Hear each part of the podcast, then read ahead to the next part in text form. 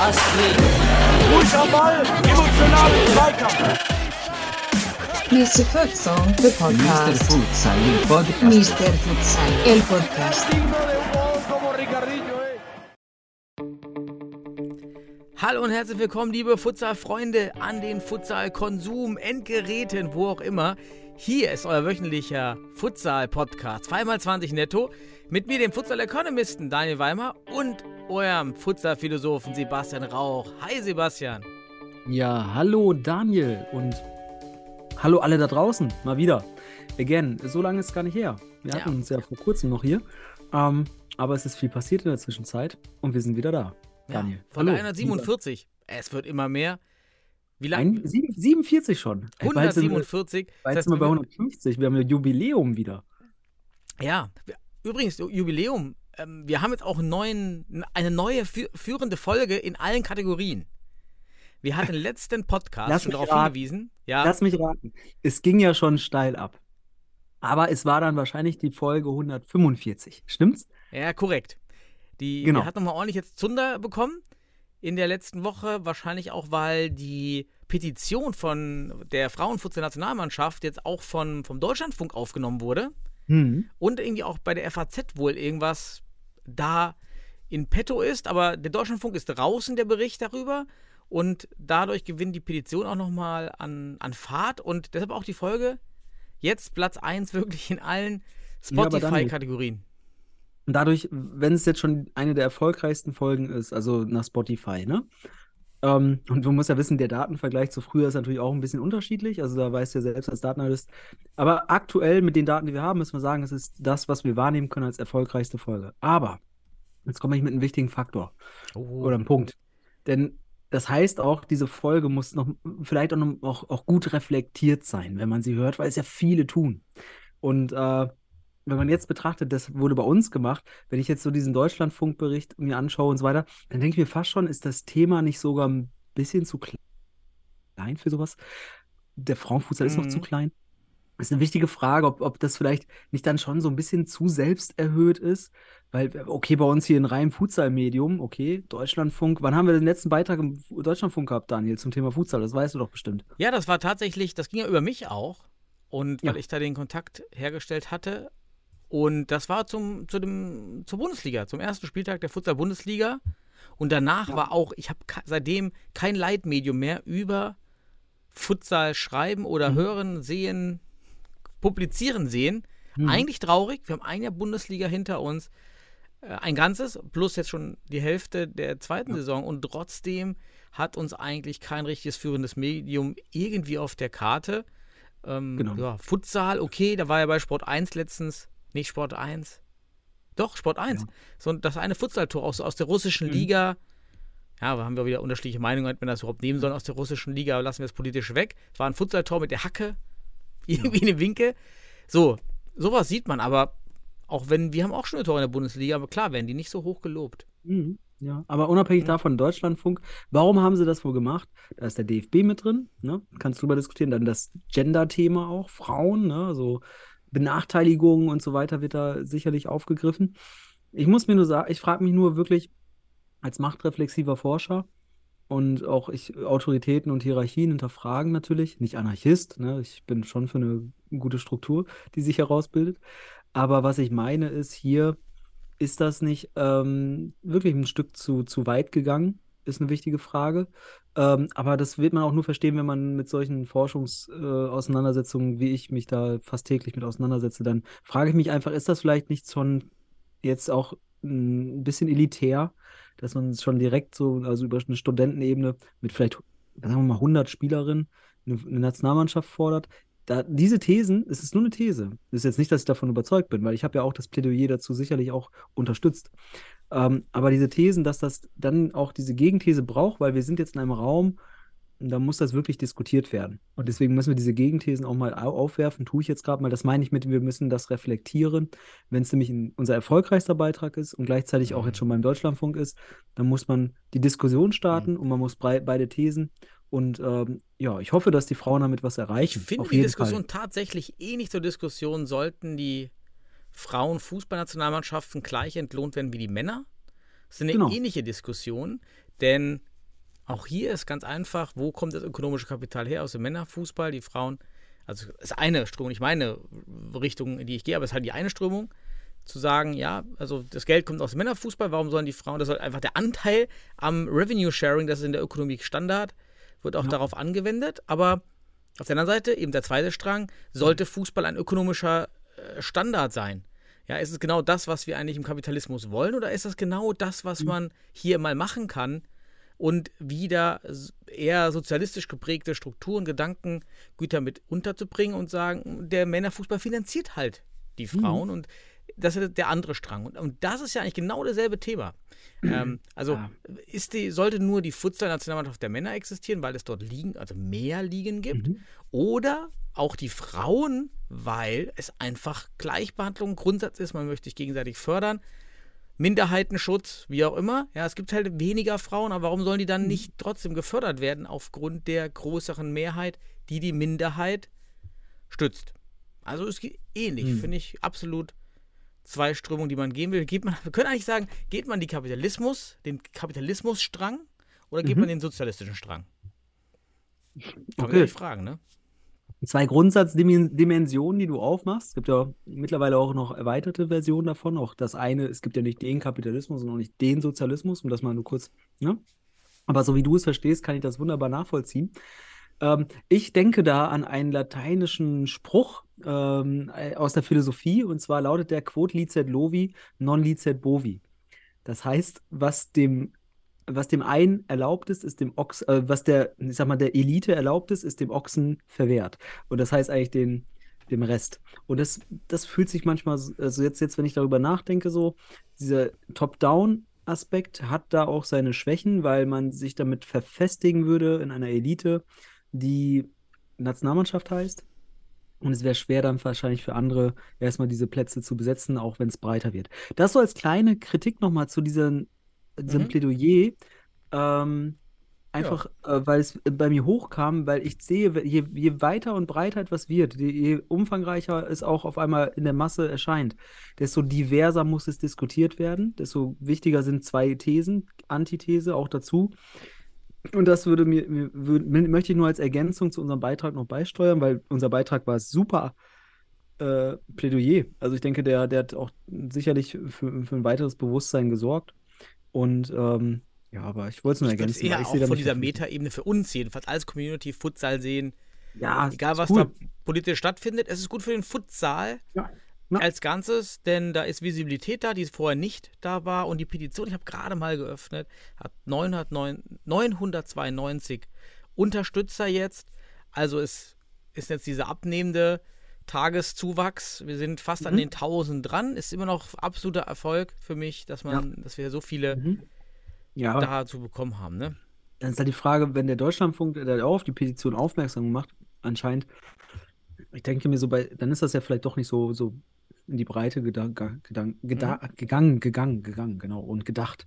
Ähm, weil Pavlos also ich erwarte, unterschrieben, sehe ich gerade. Entschuldigung. Ja, Ja, habe ich ja. gerade gesehen. Ich bin, ich bin auch nochmal noch mal die Liste einfach durch. bitte. Pavlos Wiegels ist auch dabei. Siehst du, also Genau. auf der. ein paar Nationalspieler haben unterschrieben, genau, ne? Ja. Ich denke auch äh, andere nicht öffentlich, aber wie du schon auch zum Ausdruck, ich finde das ganz passend, wie du es zum Ausdruck gebracht hast beim letzten Mal.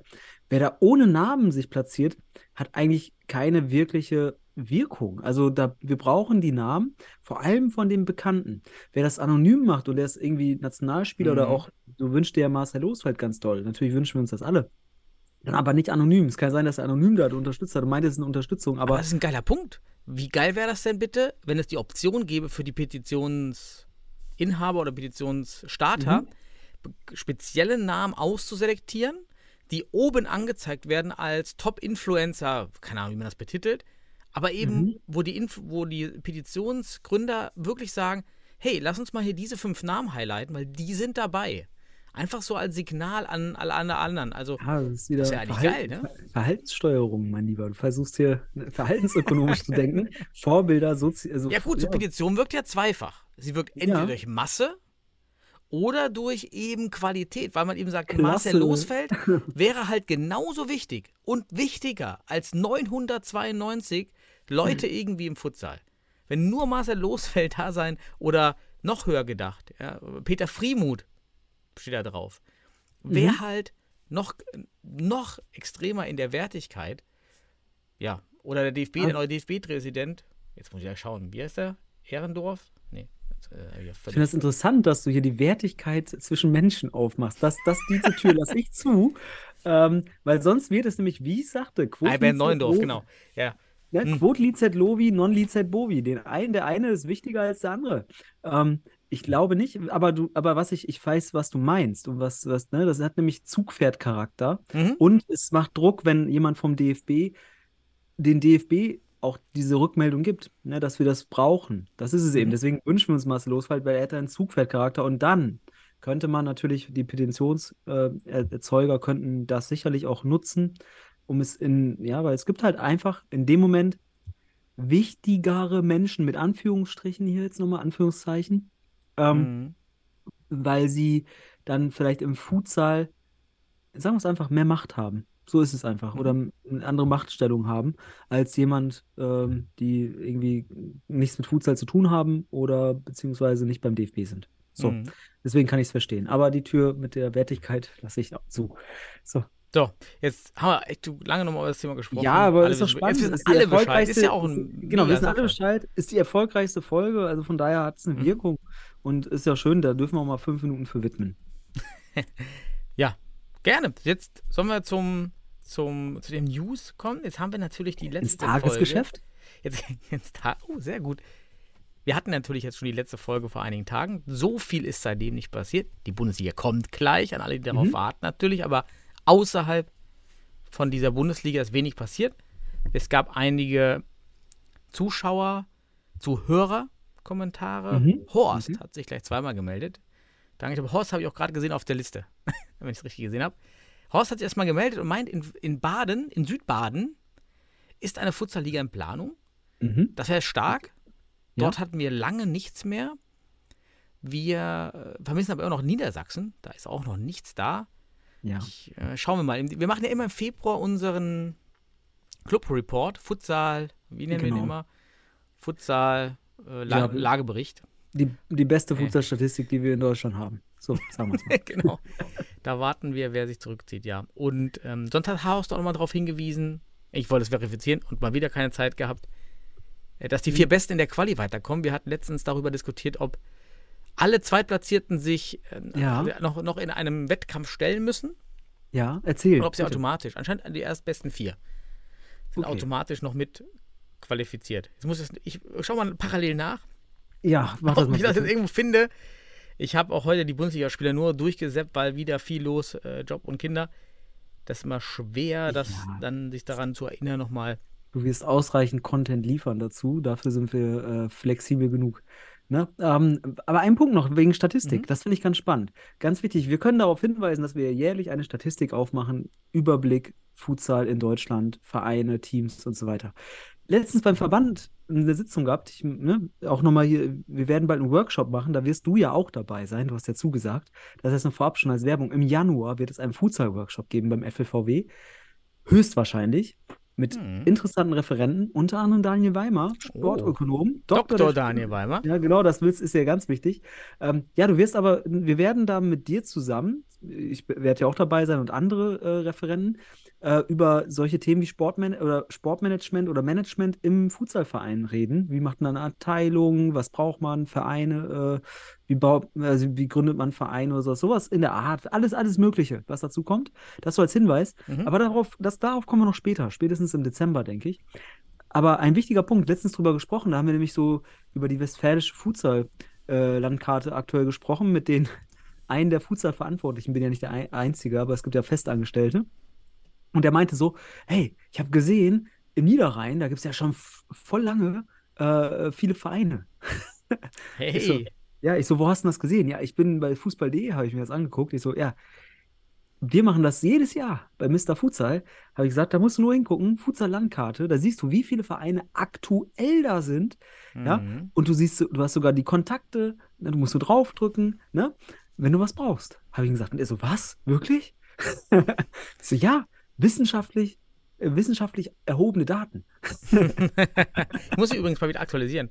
Wollte ich eigentlich die Tage mal machen. Ja, spätestens im, im Februar dann. Okay, Spätestens Gut, dann. aber das als kleine Anekdote, Mhm. äh, um, um zu sehen, so, ja, also wir sind auch den Verbänden mit unseren Daten um einiges voraus. So, das erstmal dazu. Gut, was hast du denn noch so auf der Liste, mein lieber Listenfreund? Dann hat sich ja den, den DFL-Beitrag von Jasmin, hat uns auch Jasmin darauf aufmerksam, aufmerksam gemacht, den hatten wir schon. Dann, ja, gibt, gibt neue News aus der Futsal-Bundesliga. Es gab schon die Diskussion unter den Clubs letzte Saison, und zwar geht es um das Best of Three-Konzept. Mhm. Für alle, die Okay. im US-Sport, wo das Best of Three oft praktiziert wird, hier geht es darum, eben im Playoff-Modus nicht ein Spiel für den Sieger auszuspielen oder zwei Spiele und noch mit Unentschieden, sondern es gibt erst zwei Spiele mindestens und jedes dieser Spiele muss gewonnen, er muss einen klaren Sieger haben. Es gibt kein Unentschieden, ja, also wenn es dann eben auch im Futsalspiel unentschieden steht, nach, Verlänger nach Standardspielzeit und Verlängerung, dann gibt es ein Sechs-Meter-Schießen und sodass es immer einen Sieger gibt. Und wenn es eben zwei unterschiedliche Sieger aus den Partien gibt, dann gibt es ein drittes Spiel. Mhm. Und dort wird dann der Sieger ermittelt und hat natürlich viel mehr Vorteile, bessere Vermarktung, man kann dann so, da- man kann das Ganze als kleines Turnier aufziehen, mal, Ja. es gibt viel mehr Spannung und ja, auch im zweiten Spiel ist einfach, man muss da auch mehr Risiko gehen im zweiten. Ja, man- da Mhm. muss halt das Team, was das erste Spiel verloren hat, muss seine Taktik ändern und, und, und muss mehr Risiko gehen. Dadurch entstehen ja einfach dann auch Mhm. schönere Spiele. Und hier gibt es den, den nächsten Schritt. Also es sieht gut aus, dass das auf den Weg gebracht wird. Ich bin gespannt. Mhm. Ähm, bin absoluter Befürworter dieses Systems, denn ja, wir haben das gesehen in der Vergangenheit, in der Futsal, also Vergangenheit, letztes Jahr. Mhm. Ja, so richtig spannend ist das dann nicht, wenn das erste Spiel eben schon deutlich ausfällt. Ja. Und ähm, dann ist es ja, Ich, ich denke, es, dieses Best of Three wird in manchen Partien sicherlich schnell gehen. Ähm, das ist klar. Ähm, aber ich habe noch eine Idee. Ähm, und zwar, ich hatte unter der Woche eine Idee für den Futsal, also als guter, guter Futsal, Futsal, Futsal, Futsal-Philosoph, Mhm. ähm, hat man da Ideen. Und zwar ähm, habe ich die aus dem, aus dem Fußball, beziehungsweise von äh, Piquet. Piquet hat jetzt seine Karriere beendet, ne? Hast du ja auch mitbekommen. Ne? Mhm. Ähm, und der hatte mal eine Idee für den Fußball, die würde ich mir echt gerne auch im, Fu im Futsal finde ich die viel geiler, denn eine Verlängerung zu spielen und dieses Sechs-Meter-Schießen wegzukriegen. Es geht ja darum, im Fußball auch dieses Elfmeterschießen wegzukriegen, was ja überhaupt nicht eigentlich auch die sportliche, ich sag mal, Leistung der Mannschaften irgendwie wiedergeben kann. Ähm, und zwar hätte ich eine Idee für den Futsal. Wir spielen eine Verlängerung und alle zwei Minuten muss jede Mannschaft einen Spieler vom Feld nehmen. Das heißt, man spielt dann drei gegen drei weiter, zwei gegen zwei und zum Schluss spielt man so lange eins gegen eins, bis ein Tor fällt. Und das ist entscheidend. Also mit Torwart natürlich, ne? Fände ich mega geil im Futsal, weil ich mache solch, solche Methoden, habe ich auch im Training angewandt, dass ich dann Mhm. Spieler runtergenommen habe, bis wir immer weniger Spieler hatten und wir waren im 1 gegen 1. Es gibt auch so Übungen, wo du nur 1 gegen 1 aufs ganze Spielfeld spielst, was ich mega geil finde, weil es einfach, ich finde das mehr mega geil. Was, was hältst du von so einer Idee? Mal in der die Verlängerung, anstatt äh, da auf 6 Meter schießen zu gehen, Spieler reduzieren bis 1 gegen 1. Wenn bis dahin kein Tor gefallen ist, einer wird ein Tor schießen, weil einer wird Uppe sein. Also auf jeden Fall besser als Penalty aufs Tor rennen, wie bei Eishockey und damals auch in der Major League Soccer in den, in den 90ern. Mhm. Ja, man müsste, alle solche Modi erfordern ja erstmal eine bestimmte Experimentalphase. Ja. Manchmal man stellt man sich Deutschland viel schöner vor, als es dann äh, am Ende wird spannender. Manchmal unterschätzt man den Effekt, wie es dann läuft. Ja, müsste man mal testen. Also, man braucht K.O.-Spiele und Mhm. die hat man in Deutschland. Also ich finde das, ich, so eine Idee finde ich geil. Es wird den Sport sehr attraktiv machen aus meiner Sicht. Man wird auch sehen, welche Spieler am Ende dann noch auf dem Platz sind. Äh, auch da muss das eine wichtige Trainerentscheidung auch, ne? Weil der muss ja defensiv und offensiv richtig gut sein, ne? Ähm, und dann würde man auch sehen, ob dann der Flying Goalie eingesetzt wird. Ne? Man kann ja zwei gegen eins spielen, aber auch das ist, kann zum Nachteil werden, wenn man richtig weiß, wie man Unterzahl dann verteidigt. Das ist total spannend. Also ich finde, es würde ganz viele interessante taktische und auch schlussendlich individuelle äh, Prozesse hervorrufen und auch andere Schwerpunkte, wenn es um K.O.-Spiele geht. Ähm, ich hätte mir das zum Beispiel sehr gewünscht damals, als ich mit Sennestadt unter anderem mit äh, Bielefeld gegen ähm, Berlin gespielt habe, als wir da im Rückspiel 6-6 gespielt haben und die Verlängerung mussten und dann im 6-Meter-Schießen ausgeschieden sind. Ich habe mir voll, voll gern am Ende einfach vorgestellt, wie unser, unsere besten Kicker, äh, zwei besten Kicker gegen die zwei besten von Berlin einfach weiterzocken. Also, also egal. Kam mir durch, ka- ging mir durch den Kopf, weil Piquet das für den Fußball vorgeschlagen hat. Jede, alle drei Minuten ein Spieler runter, bis ein Tor fällt. Fertig. Da hast du am Ende auch, Mhm. wenn es, wenn es, hast du am Ende 3 gegen 3 auf, auf, auf einem großen Feld. Wäre auch nicht schlecht. Aber es würden allein durch den Raum, der entsteht, viel mehr äh, Möglichkeiten entstehen. Das ist ja auch das Ding. Wenn du 2 gegen 2 in der gegnerischen Hälfte spielst beim Futsal, hast du mehr Chancen als 4 gegen 4. Mhm. So ist das. Ne? Gut, so, Ja. das so als kleiner philosophischer Gedankengang noch hinzugefügt. Ah, kennen wir von Machen dir. Wollen wir auch von dir haben, Sebastian. Ist ja, ist ja. Ja. korrekt. Bitte. Da, da, dann gibt es eine, ich nenne sie einfach jetzt die Lex Lukas Kruhl. Ich habe keine Ahnung. Die, Warum also, Lex? also Lex, also eine, eine, eine Regeländerung aufgrund einer Person, für die es geschaffen wurde.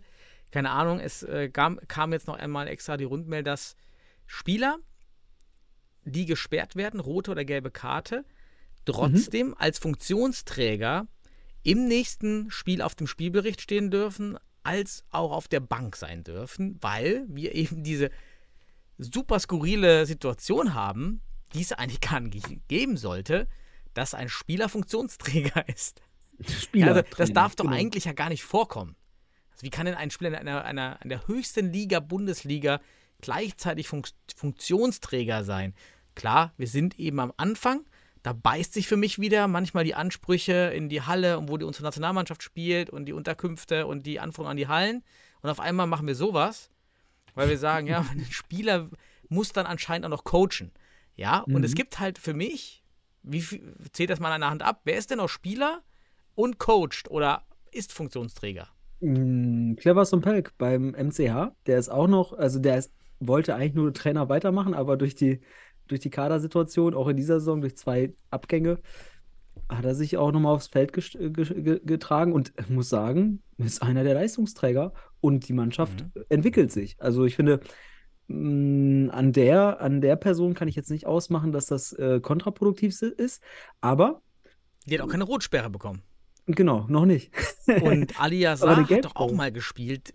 Dieses letztes, Jahr, ne? Letztes Jahr, dieses Jahr glaube ich nicht. wäre Jahr ähnlich, hat aber auch keine Rotsperre bekommen. Also ich, vielleicht, Mhm. liebe Community, meldet uns doch mal. Ich kenne nur einen Fall eines Spielers, der bestraft wurde mit einer roten, gelben Karte und ein klarer Funktionsträger ist in dem Verein. Mhm. Ja, spannend, spannend, dass das wenn nicht, dann ist ja auch nicht schlimm. Also wenn das dann ist es eine kommt- Funktionssperre.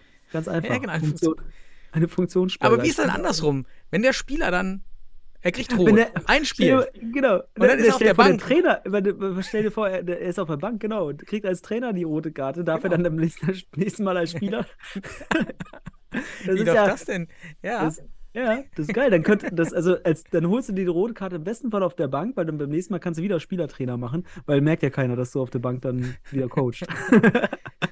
Also ist, ist, ist skurril, aber okay, es sind halt die Umstände der, der Futsal-Bundesliga. Ich finde es eigentlich okay, dass man das ermöglicht. Wäre auch schade. Wir, wir sind Ja. halt, Christian, unser Christian Wölfeschneider, unser Futsal-Enthusiast, war ja auch betroffen als Spieler und gleichzeitig Genau, Funktionsträger. genau. Ne? Fällt mir auch noch direkt ein. Genau. ist Und dann halt der äh, von Hohenstein Salak auch noch, war auch lange Zeit, ne? Doppelte, doppeltes Mandat hatte er gehabt, ne? Mhm. Spieler und Trainer. Also es ist kein Novum, äh, äh, wenn das heute noch ist, weil es gab es schon in der Bundesliga und wir sind noch jung in der Bundesliga. Wir haben noch nicht mal anderthalb Saisons durch. Und es gibt immer noch welche. Ich kann mir aber vorstellen, ich glaube, das ist auch der Punkt, äh, auf den du hinwirkst, dass das in Zukunft abnimmt und dass wir klar sehen werden, dass das alleinige Trainertum und das alleinige Spielertum sicherlich im Gesamtblick erfolgsversprechender sein wird. So auch, Mhm. auch mittel- bis langfristig. Und das, äh, ich kenne das ja selbst von Cleverson. Auch er wird absehbar sagen, ähm, wenn es möglich ist, wird er auch eher nur Trainer sein. Das, das hat er letzte Saison ja auch schon mit einem breiteren Kader ähm, auch gezeigt, dass er dann auch komplett auf die Bank gegangen ist und gar nicht gespielt hat. Aber aktuell ist es halt dem Kader geschuldet und er ist Mhm. halt auch mit seinen, ich glaube, jetzt 37, 38 Jahren immer noch, und das muss ich echt sagen, einer der Top-Spieler der Liga. Also, also gehört immer noch zu den Top 20, 30 Spielern Jetzt hast du ja die Chance genutzt, wieder den MCH ins Spiel zu bringen. Nein, Cleverson, weil da ist ja Ja, ja, doch. und so weiter, man sieht es ja. Ne? Ist ja Also gut, der, ist ja gut. er ist ja auch jetzt wieder äh, mitentscheidend gewesen in dem letzten Spiel. Da kommen wir ja noch drauf. Ja, genau. Dann gibt es noch Livestreaming, die nächsten Spiele. Es gibt dann am achten Spieltag die Partie HSV gegen FC St. Pauli als Mhm. Streaming. Ich verstehe nicht, warum das aktuelle Topspiel nicht gestreamt wurde, aber okay, das Oh muss Gott, auch ja. niemand verstehen. Das auch mal vorab. Ey, guckt euch die Highlights an. Ja, also Ein, äh, eine andere Liga. kommen wir Dieses gleich noch dazu. Ja, Dieses genau. Spiel ist eine andere Liga. Unfassbar, wie gut das auch vom Tempo her war. Dann Ja. neunter Spieltag, weil im Dorf gegen Hott. Und dann ganz spannend, da würde ich mit dir drüber diskutieren. Zehnter Spieltag, ab, abhängig vom Abschneiden der deutschen Fußballnationalmannschaft.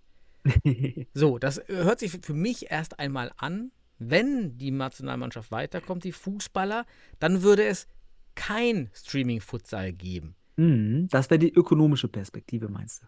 Genau, die- aber das und wie Budget dann du dazu? Ähm, äh, das muss ich mir erstmal jetzt klar vor Augen führen. Also, die spielen ja das letzte Spiel der Qualifikation in Bielefeld am 3. März, glaube ich. Ne? Ist das so? Oder Äh, we- welches Abschneiden meinst du gerade? das Abschneiden der Fußballnationalmannschaft in Katar. Ach, der Fußballnationalmannschaft. Ja, Fußball, oh Gott, ich dachte gerade Futsal. Ich Nee, dachte nee, auch, der, welches- Futsal, der Fußballnationalmannschaft in Katar. Also dann wäre es das Konkurrenzprodukt. Mhm. Und das, jetzt die das Frage an hat dich, Ein, ist das, das hat eine- Einfluss, das hat Einfluss auf unsere Streamings? Ja, anscheinend.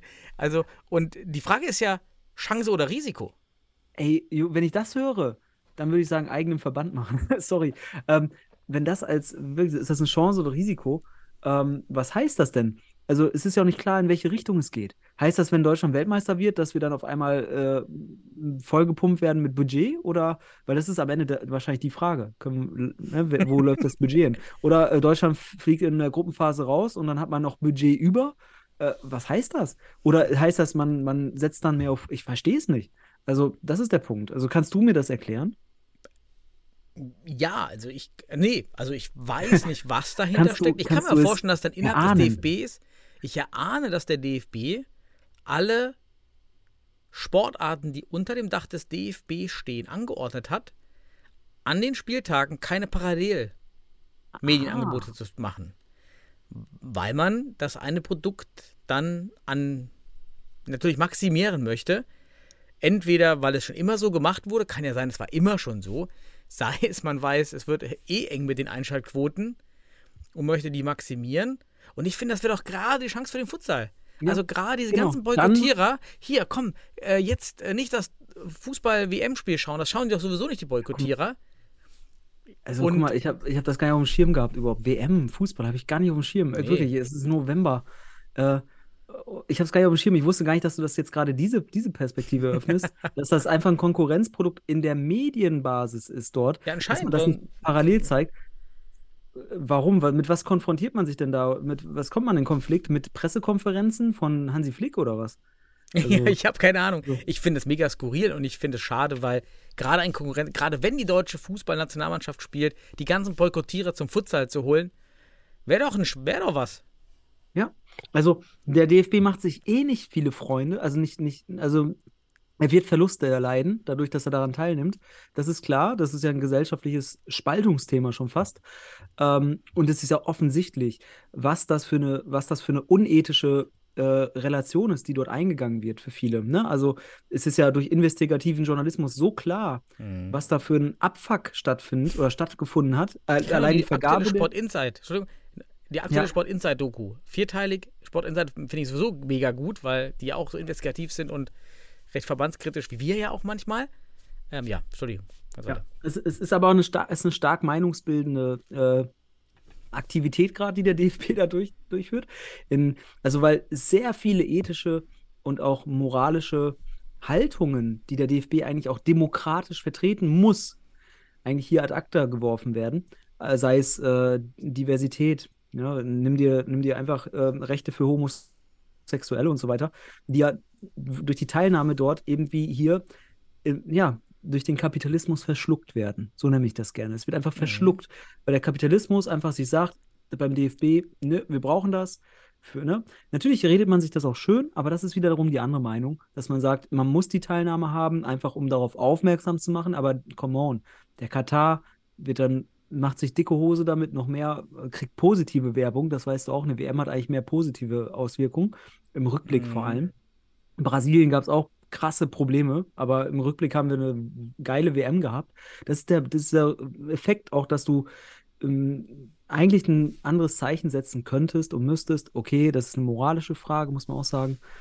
Ähm, auch Spieler werden nicht boykottieren, sonst, ne, entweder bis am Anfang deiner Karriere. Ist ja auch schwer, was ist Ende, kausal? äh, also was würde jetzt, genau. was verändert am, am Ende wirklich, also was hat den größten Impact dann auf die kritische Wahrnehmung Genau. dieses Events? So, ist es das Boykottieren oder ist es gerade das Nicht-Boykottieren? Ja, Keine aber, Ahnung. Aber ein Zeichen des größten nationalen Sportverbandes, Ja. das, dazu sagen No, das würde enormes, äh, ja, auf jeden Fall enormes Zeichen sein. Geil wäre gewesen, wir schicken einfach die Futsal-Nationalmannschaft Ja, Einfach lass sie da zocken. als Fußballer dahin. Das wäre auch mal mega geil Gegen, gewesen. gegen den Katar gewinnen sie wahrscheinlich noch, wobei die haben auch wahrscheinlich irgendwie Brasis eingebürgert. Ähm, ja, aber was ich sagen will, ist, es ist eh ein spannungsgeladenes Feld, diese, diese WM diesmal. Ähm, ich, mich musst du gar nicht fragen dazu, weil als machtkritischer und machtreflexiver Forscher habe ich da eigentlich eine Haltung, die ich auch wissenschaftlich fundieren könnte. Wobei, und da muss ich auch sagen, die Fundierung dazu immer die Gegenthese braucht, denn wir wissen ja auch nicht alles. Wir wissen auch nicht alles von den Beweggründen des DFBs, warum er dabei ist. Ne? Das wissen wir auch nicht. Wir sehen am Ende hier dieses kapitalistische Szenario natürlich. Ja, aber dass das dann natürlich Konkurrenz zum Futsal ist, um wieder auf den Punkt zu kommen, Daniel. Ne? Das ist natürlich eine spannende Frage. Hoffen wir jetzt, dass die, dass, dass die DFB 11 in der Vorrunde ausscheidet, damit wir Futsal-Bundesliga sehen können? Ich hoffe es. so, das Ja, halt jetzt Genau, genau, bitte scheidet aus. Ich will Genau. einen Bitte Stream. scheidet aus, weil Ja. das, ey, den schlimmsten Effekt, den der Futsal in Deutschland haben konnte, war die, der WM-Sieg 2014. Weil man dachte, man ist es. Und man hat das richtig gemerkt in den Landesverbänden. Auf einmal wurde richtig Futsal runtergefahren, weil man dachte, man kann es ja auch ohne. Ja. Und danach hat man Ja. beschissene, beschissene acht Jahre jetzt gehabt im Fußball. Und man hoffentlich scheidet man nochmal früh aus. Das sage ich jetzt als reiner Futsal-Enthusiast, nicht als Fußball-Enthusiast. Also ich, natürlich freue ich mich über Erfolg, aber bei dieser WM ist es auch zwiegespalten. Ähm, Lassen Aber- wir es aber als Folgentitel stehen. Bitte scheidet aus. bitte scheidet aus für den Futsal. So, einfach Ja. für den Futsal. Dann sehen wir Bundesliga wahrscheinlich und gleichzeitig äh, ist auch vielleicht dann Mhm. eine Idee, wo können wir bessere Methoden haben für, den, für die Fußballentwicklung. Das, denn wir sind ja Freunde des Fußballs. Wir wollen ja mit dem Futsal auch den Fußball verbessern. Gleichzeitig sehen wir auch diese zwei Dimensionen, Futsal an sich und halt Futsal im Fußball. So, und das ist halt der, der, der, der Faktor, den ich da sehe. Wir, wir können mal, wir können ein Feldexperiment machen, ob wir nicht diese ganzen, die ganze Diskussion auch für unseren Podcast nutzen können, wenn wir die Folge nennen ähm, Boykott Katar Doppelzeichen Bitte scheidet aus. Ja, Und dann schauen wir mal, ob unser Podcast habe ich mir Folge schon aufgeschrieben jetzt gerade. Ja, okay, mach mal so. Weil, weil theoretisch könnte es sein, dass die, dass die Algorithmen dann uns natürlich bei, wenn man dann Boykott, Katar und so weiter sucht und dann auch noch bitte scheidet aus, dann hätten wir richtig viel nochmal den. Du willst, Oh, du willst die weibliche, die, die, das weibliche Plädoyer für den Futsal toppen, ne? Ja, ja, genau. Jetzt, jetzt haben wir den, den Anreiz, jetzt Chauvinist. eine, eine Chauvinist. Folge nach der anderen. Ich, lass uns auch bitte Weihnachten die Folge machen. Vorbereitung Hallenmeisterschaft 2022, 2023.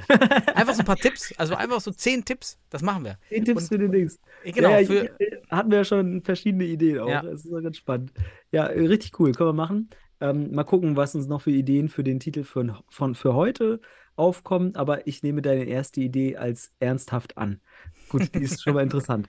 Boykott der, äh, Bo- Boykott der WM für den Futsal. Finde ich gut. Ich habe Was jetzt hier, soll- ich habe als letztes noch, noch einen Punkt hier stehen, kein News. Ja. Eigentlich wollte ich kurz deine ich Meinung noch dazu News, hören. aber erzähl mal weiter. Als, Ach so, Soll ich noch eine News bringen? Ja, dann mach eine News, wir dann mach ich- machen? ja. Wir haben nämlich in Brasilien das Ligafinale gehabt. Ähm, da gibt es ja zwei Ligen, ne? Weißt ja, einmal ähm, Sommer- und Winterliga. Und jetzt haben wir dort am Sonntag die LNLF äh, 2022 das Finale gehabt, das Rückspiel zwischen Atlantico und Corinthians, beziehungsweise Corinthians und Atlantico. Im Hinspiel hat, haben die Corinthians äh, Atlantico mit 6-2 besiegt. Das heißt, ähm, man brauchte eigentlich nur ein Unentschieden, um Meister zu werden, ne? Weil da gibt es ja, das Torverhältnis zählt nicht. Da geht es in die Mhm. Verlängerung direkt. Ne? Also das finde ich auch gut, dass das Torverhältnis nicht zählt. Ähm, und das war so ein krasses Spiel. Erstmal dieses Spielfeld war so riesig. Ich habe gedacht, das sind 50 mal 25 Meter. Weil, guck dir, wer sich das mal anschauen will, bei YouTube kann man das eingeben. Das findet man auch dort. LNF äh, 2022, dann Corinthians gegen Atlantico. Ähm, und da sind irgendwie die 10 Met 10 Meter Punkte, dann hast du auf einmal nochmal mehr als so viel, also sagen wir 15 Meter bis zur Mittellinie. Mega lang das Spielfeld und breit wirkt das auch mega. Richtig geil. Ähm, Spiel war mega geil. Corinthians lagen äh, lange 1-0 zurück, bis zwei Minuten vor Schluss. Und dann haben die das Ding gedreht über Flying und so weiter und haben am Ende, ich glaube, 4-1, 5-1 gewonnen, innerhalb von zwei Minuten fünf Tore gemacht und haben sich die Meisterschaft gesichert. Und ich muss ja sagen, die Corinthians sind ja meine Lieblings, äh, ist ja mein Lieblingsfußballclub aus Brasilien. Ähm, ja, und daher freue ich mich natürlich und äh, habe mir das Finale angeschaut. Genau, so, das als Neu Neuigkeiten aus Brasilien. Es gibt einen neuen brasilianischen Meister, Ja, cool. also die Cor Corinthians. Ja, ist auch an den, hatten wir es im letzten Podcast ja diskutiert, warum ein Fußball-Profi-Club Futsal, eine, eine Futsalabteilung unterhalten sollte, auch auf höchstem Niveau in der höchsten Liga. Das macht eben Corinthians. Ja, Genau und die Zuschauer Grund, ne? dort, ey, guckt euch das an, das krass, wie voll das da ist, was für eine heftige Stimmung da ist. Also in Brasilien ist der Futsal einfach, ist er einfach zu Hause, muss man einfach sagen. Also Ja, es ist ganz einfach, anders. Es gibt aber auch Genau. viele kleine Hallen. Also wenn man sich Mhm. brasilianischen Futsal öfter mal Ja, zu, zu, zu Gemüte führt, dann findet, da finden sich auch sehr, sehr kleine Hallen dabei. Also Ja. das klassische, auch das klassische Futsal-Bolzplatzfeld, was man auch in den meisten Wohnkomplexen dann findet, die sind sehr, sehr klein. ja, Ich weiß gar nicht, natürlich. welche Größe das ist, aber das ist in diesem Minimalmaß, was wir haben bei uns.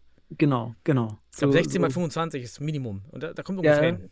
Genau, also da gibt es alles, von 16 bis 25 und von 25 bis 50. Krass. Also, aber das Finale war auf diesen, auf dem großen Feld. Krass, ja. Ja, das noch als News Mhm. und äh, als Hinweis. Ähm, und jetzt kannst du mit deiner Meinungsfrage kommen. Ja, an dich. Und zwar die Wirkung von Challenges. Wir hatten das Thema schon einmal Mhm. angesprochen mit der DFB-Challenge. Jetzt geht es um die Dragons Bergstraße. Erstmal schöne Grüße. Und die Dragons Aha. Bergstraße auf Insta oder haben eine Insta-Challenge, Okay? eine Kopfball-Challenge gestartet.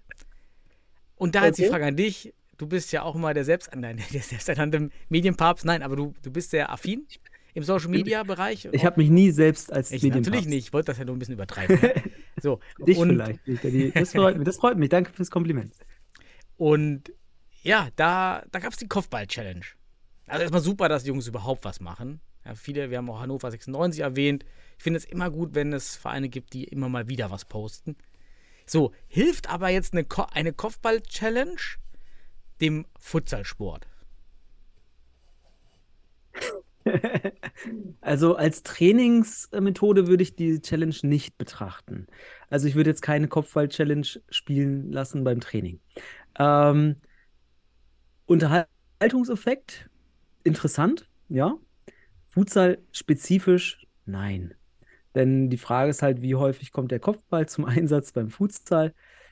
Es gibt Spiele, da wird der Ball wahrscheinlich nicht einmal von irgendjemandem mit dem Kopf berührt, vielleicht vom Torwart, wenn er gegen den Kopf kriegt. Äh, Es gibt aber auch, das weißt du auch, mal ein Kopfballtor. Ich denke, alle fünf, sechs Spieltage wird einer mal irgendwie ein Ball, der hochgeloppt wird oder was auch immer gerade hochspringt von irgendwo, mal mit dem Kopf einnicken von einem Meter. Das gibt es auch. Ich erinnere mich an Penzberg, die haben Kopfballtor, glaube ich, gegen Regensburg gemacht. Ja, richtig. zählt- Ja, genau. Also es ist auch eine Möglichkeit. Man muss es also als kreatives Element des Futsals betrachten, aber weniger als äh, etwas, was man wirklich fundiert braucht. So, das zu, dazu. Ja, wahrscheinlich, we- we- wenn es andere Ideen gibt, lieber andere futsalspezifische Ideen, die ebenfalls Ja. sehr unterhaltsam sind. Ja, ich glaube, das Dann- kommt dann im, im Grunde dann, kann man sich auch nicht differenzieren. So, warum ist das jetzt Futsal, wenn, wenn, wenn die Challenge irgendwie dasselbe ist wie beim Feldfußball? Ja. Ja, Genau. aber beste Grüße, immer gut, irgendwas zu machen erstmal, um Ja, überhaupt präsent zu sein, ne? Ich finde es ich find's gut. Also man macht was und ähm, auch die schlechtesten Challenges haben einen Effekt. Und ich fand diese Challenge zum Beispiel besser als die Challenge des, vom DFB Oh mit ja, das stimmt. Dings. Aha. Also ganz ehrlich, liebe Dragons Bergstraße, geil gemacht, weil ihr fand ich geiler als die DFB-Challenge Ja. da mit diesem gestellten komischen Zeugs. Hier Okay, was sind denn geile Challenges oder die ich schon mal gesehen habe? Ich finde, eine Challenge im Futsalbereich war das, das Duell Rafa, meine ich, war es. Der Mhm. Torwart damals FC Barcelona von, nee, von Inter Movistar. Und Äh, gegen einen Fußballtorwart. El Pozo war es? Ja, Mhm. El Pozo, genau. Und im Duell gegen einen Fußballtorwart. Mhm. Und es ging ums Werfen. Und Ja. Schießen. Und aber gerade diese Werf-Challenge, da gibt es verschiedene Möglichkeiten, finde ich, wie der Torwart den Ball werfen kann, hoch, weit, Hm. ähm, auf Ziele werfen, sodass Genau. man die Technik trainiert. Das finde ich ziemlich smart und schön. Vielleicht auch einfach mit der Picke in, auf, auf irgendwelche Hütchen im Tor Mhm. oder irgendwie mit der Picke, dass man das zeigt, dass das besonders ist. Äh, ja, da, hast du noch andere Challenges, die sehr, die schon auf dem ersten Blick futsal-spezifisch erscheinen und Ja, also so Vergleichschallenge finde ich erstmal interessant. Verschiedene Sportarten, also Fußball und Futsal. Die HSV Panthers haben zuletzt auch Challenges gemacht mit ihren E-Soccer-Abteilungen, also da diese Hm. E-Sport. Da haben sie nämlich dann gegeneinander FIFA gespielt im E-Sport und dann haben sie sogar die Futsal-Challenge, weil sie irgendwie von der Ecke den Ball reinhauen wollten, gegen die E-Sportler, äh, E- E-Spieler, was auch immer, verloren. Also die auf ihrem eigenen Terrain verloren. Ähm, auch nicht schlecht. Ähm, aber es, jetzt frage ich dich auch, ist denn, das jetzt mal nochmal zur Reflexion, ist so ein Eckball direkt reindrehen, ist das rein, ist das Futsal-spezifisch? Ich glaube weniger. Ne? Ähm, das weniger. Es, man kann aber Challenges machen. Ich finde, jetzt musst du, jetzt sagst du mir wieder gleich, ja, der MCH, aber der MCH hat das richtig gut gemacht letztes Jahr, hat bei TikTok damit über, ich glaube, Beiträge mit sieben Millionen Aufrufen, wobei TikTok auch da natürlich mal reflektiert werden muss, dass man sieben Millionen da hat. Aber Interaktion hatte man über, ich glaube, 500.000 äh, Likes und so weiter und Kommentare 40.000 oder sowas. Ähm, nicht gekauft, auch ganz wichtig. Da war nämlich jemand am Werk, der es drauf hat. Und der hat Challenges gemacht, die dann zunehmend futsal-spezifisch wurden, zum Beispiel mit Zweierkombination, zwei Gruppentaktiken eingebaut, so Pivot anspielen, ablegen und dann schießen. Das sind so typische Challenges, die futsal-spezifisch sind. Das Hm, heißt, hm. ne, ne, so ein Torabschlussspiel vergleichen, einfach zu sagen, wer macht, die, wer macht mehr Tore, Team A oder Team B und dann passen, ablegen, schießen. Sowas in der Art. Das ist, hat ja auch einen Trainingseffekt, weil spielnah ist. Und das sind dann für mich, aus meiner Sicht, interessante Futsal-Challenges. Aber ansonsten technisch, jetzt so Kopfball und so weiter, das würde ich halt dann. Was mir auch gerade einfällt, was eine geile Challenge ist. Richtiger Spe Spezialmove. Ich habe auch noch gar keinen Namen dafür. Nennen wir ihn den Volcano. Nennen wir ihn den Volcano-Move. Also der, der Ala bekommt den Ball auf den Außenfuß und der Gegner kommt eben über die 1 Meter ran. Also geht, steil, oder geht in den Mann, attackiert den Mann Mhm. und dann wird der Ball mit diesem Außenfuß angechippt. Der Trick ist halt recht schwer. Weil du den Ball Hm. so anchippen musst, dass, der, dass du stehst mit dem Rücken fast auf der Seitenlinie als Ala-Spieler Mhm. und chippst den Ball genau die, die Seitenlinie runter und chippst ihn ja über den Fuß. Weißt du, welchen, welchen Move ich meine? Ich weiß, ich weiß, wenn du ganz engen Gegnerdruck hast, Ja. dann kannst du seine Bewegung nach vorne mit dem Ball über ihn geloppt ausnutzen und bist dann hinter ihm sofort. Äh, und ein, ich glaube, es gab so sowas schon. Und jetzt willst du wieder sagen, aber schau mal bei TikTok beim MCH. Da haben die ähm, nicht so eine Challenge gemacht, aber diese, diesen Move gemacht. Ah, Den ja, fand okay. ich geil. Also, ähm, genau, das, was du als, Vo dann nennst, nennst du es den Volcano-Move, weil der Ball so hoch geht. Ja, dann wie so ein Vulkan. Wie so ein Vulkan, Genau, geht dann ausbricht. Ja, ausbricht genau. ein Vulkan. Den Vul- oder den. Mountain Move oder was auch immer. Aber finde ich geil. ist technisch hoch, hoch anspruchsvoll, vor allem unter. Ist, Mega. aber, aber die Drucksituation macht ihn erst möglich. Das ist das Spannende. Mhm. Die schwer, schwerste äh, Situation macht diesen erst wirksam. Das ist also ein geiler Move. Also, das ist nur auf höchstem Niveau dann schlussendlich. Beziehungsweise, ähm, ja, wenn der Gegnerdruck da ist, kann ja auch ganz Wenn der schlecht auf einem Meter stehen bleibt, sieht es halt total lächerlich aus. Genau. Dann brauchst du den Kopfball. ja.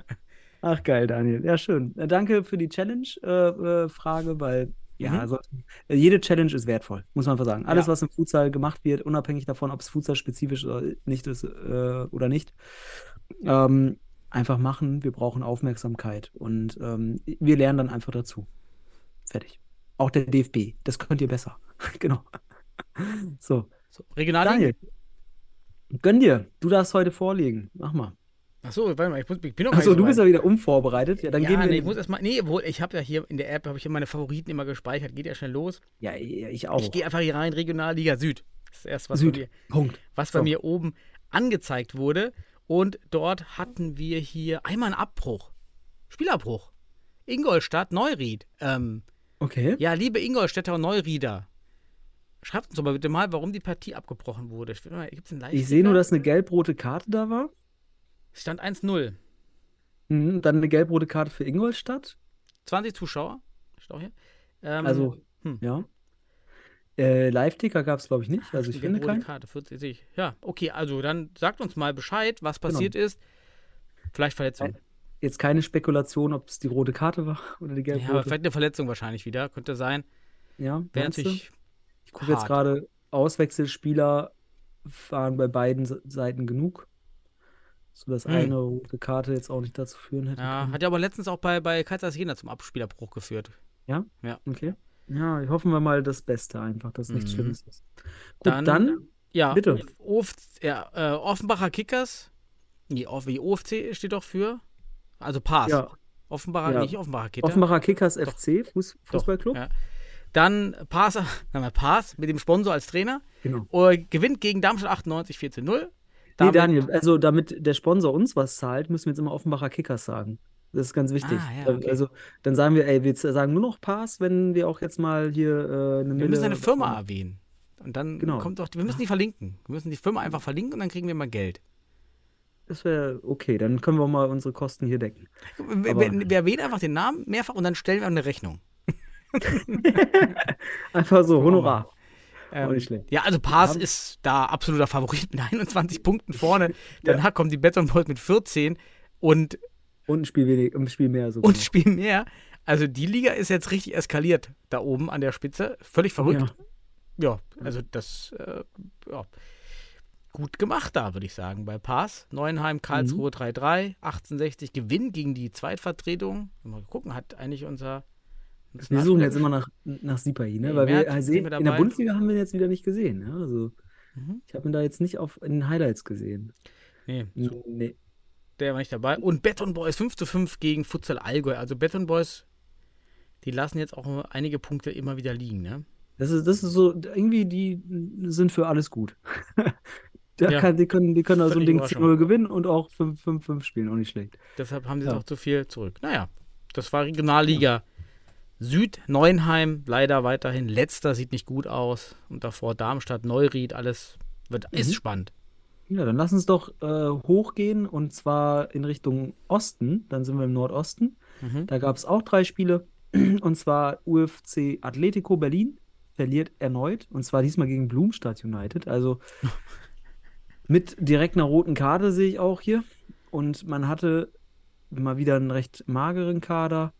Leider zwei Auswechselspieler, dann eine rote Karte gekriegt. Und dann ist da aber auch wahrscheinlich die Luft raus gewesen. 2 zu 10 verliert man. Dann mal wieder ein interessantes Ergebnis, Daniel. Der FC Liria gewinnt gegen den SC Siemensstadt mit 41 zu 1. Kinder im Halle. Ich kann wieder Kinder im Halle sagen. Da, oh Gott. Ja. Es ist, es ist, es ist halt eine, eine, ja, leider eine Abschlachtung gewesen, so, so um es so zu nennen. Ja, aber dann äh, Karlsruhe Jena gegen Kroatia Berlin. Karlsruhe Jena, das ge gefällt uns ja eigentlich medial, was da so passiert. Letztes Jahr Mhm. waren sie auch sportlich, äh, zumindest in, der, in ihrer Staffel, das, äh, ja, das Maß aller Dinge. In dieser gemeinsamen Regionalliga jetzt, in der eingleisigen, ähm, fallen sie ein bisschen ab, verlieren zu Hause 3 zu 6 gegen Kroatia Berlin. Kroatia Berlin natürlich auch ähm, das Top-Team aktuell. Natürlich hat Liria zwei Spiele zurück und sechs Punkte Abstand. Also Liria und Kroatia. Mhm. Es scheint so, dass diese beiden Vereine sich um die Meisterschaft streiten werden. Und Atletico Berlin wird nach unten durchgereicht in der Tabelle. Jetzt schon aus dem. Ah, ich, Zuvor ich, noch- soll ich dir meine Vermutung sagen? Ah, ich, ich, Äh, Komm, gib mir eine Vermutung, Ja. gib mir Spekulationen. Also, an, an, Grüße an René Gubien, aber bitte zieht, ich sag mal so, bitte zieht durch. Ja, bitte, genau. Bitte meldet euch nicht zurück, ab, irgendwie sondern sucht Leute. weil das sieht für mich hier schon fast wie, wie Ende aus. Also, ich glaube, klar, irgendwann ist es dann auch eben schwer, die Spieler zu halten, wenn man jetzt schon gegen Blumenstadt United verliert, die ja erstmal grundsätzlich gar nicht auf der Karte waren, dass man da verliert. Ja. Ähm, ja, Das also heißt, bitte das heißt ehemals Relegationsclub, ne? Genau, Ist ja. halt. Ja, also in der Hinsicht schade, aber wie du schon sagst, bitte zieht durch. Ähm, und mit zwölf Punkten wird man die Liga auch halten. Ähm, falls man keine Spiele mehr gewinnt, man wird noch Spiele gewinnen, wenn man durchzieht. Also so ist das nicht. Man wird da jetzt nicht auf Platz 6 bleiben. Ich glaube, auch mit einem mageren Kader wird man noch auf ein, zwei Plätze höher landen können. Mhm. Gut, Daniel, gehen wir rüber in die nächste Regionalliga. Und zwar gehen wir in den Norden. Wir gehen jetzt wieder gegen den Uhrzeigersinn. Und im Norden gab es auch Spiele. Der FC Maihan verliert das Topspiel gegen Sparta Futsal. Und zwar Mhm. mit 1 zu 6. Nachdem wir am Anfang dachten, oh, der FC Maihan, der gibt ordentlich Gas, sieht man hier jetzt auf einmal, dass er federn lässt. Und Sparta Futsal nach sieben Spielen mit 19 Punkten, also ohne Niederlage bisher, sechs Siege, ein Unentschieden. Ähm, also mehr oder weniger sehr gut da oben. Ähm, hat jetzt ja vier Punkte Abstand zu Maihan. Während wir aber noch weitere Mhm. Spiele hatten. Äh, Hannover äh, gewinnt gegen Deportivo Inter. Ja, gegen, also auch ein, das war ein Ja, endlich, erster Dreier für Hannover. ja, Das Abstiegsduell. war unser war das, Push, ne? unser, unser äh, Social Media Push. Das war das. Genau, Deswegen. genau. Haben sie, mehr, haben sie mehr Klicks gehabt und auf einmal Ja. waren sie motiviert. Ne, Gewinn 6 zu 1. Dann sehen wir bei PTSK gegen Fortuna Hamburg Mhm. etwas leider nicht so Sehenswertes oder besser gesagt Unschönes. Ein Nichtantritt vom FC Fortuna Hamburg. Das ist sehr schade. Äh, da müsste, also die Frage ist halt, ob das Spiel wiederholt wird oder ob es dann für Aber PTSK guck mal, die sind schon ein paar Mal nicht angetreten. Ne? Einmal abgesagt. Mhm. Sind die nicht raus? Also, wie ist das denn im. Ja, ist halt die Frage, ob du jetzt höhere Gewalt hast. Ob das jetzt ein An Nichtantritt ist, weil du Mhm. einfach sagst, ich habe keine Spieler, komm nicht. Oder ob du irgendwie Mhm. eine Panne auf dem, auf dem Weg hast oder irgendwas. Ähm, das weiß man nicht, ne? Ähm, manchmal steht aber auch sonst ein, äh, verlegt oder sowas und nicht, nicht Antritt. Also da muss man jetzt ganz genau beobachten. Es wäre schade, wenn Fortuna Hamburg als Schlusslicht vielleicht keinen Bock mehr hat und sich sagt, macht mir die Sinnflut, wir gehen einfach. Oder Fortuna Hamburg hat viele Ham Fußballer und wartet einfach jetzt bis immer auf die, genau auf die Zeiten, wenn, wenn die Fußballsaison dann. Wenn die Fußball-WM ist. Oder so, genau. Wobei die, die, die, die Amateursportler spielen ja noch. Also dann während der Fußball-WM. Ähm, ja, das Ja, ist dann also. Ja. Gut, Und- weiter geht's. Da gibt es noch ein Spiel. Und zwar Futsal Löwen Nordheide verlieren zu Hause gegen den VfL Oldenburg. Denkbar knapp. Die Futsal Falken gewinnen hier 3 zu 2 und schlagen sich ganz gut. Gehen auf Platz 4. Mhm. Man muss aber sagen, der PTSK Kiel, der ist noch relevant äh, gegen Sparta. Der könnte noch aufholen, auf 18 Punkte kommen.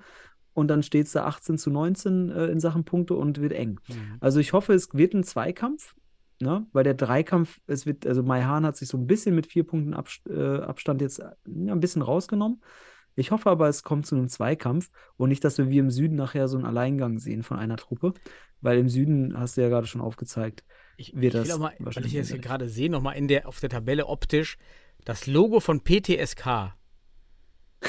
Also, kommt Jungs, doch 80er mal. Jahre, mein Lieber. Ey, das ist, macht doch was Schönes. Also auch der Name, da kann man doch, klar, okay, Namen, lass uns mal einfallen. Also irgendwie, das sieht schon echt, Also echt Seele- ganz furchtbar aus, wie selbst erstellte FIFA-Mannschaft und schnell. die. See, See, Seemöwen Kiel oder so. Das wäre doch geil. Seelöwen, Wow. Seemöwen, irgendwie Seelöwen, sowas. ja, irgendwas, Seelöwen, irgendwas, ist was, was, was, was mit Meer oder sowas, die Meerjungfrauen Kiel, was Ja, auch aber- immer.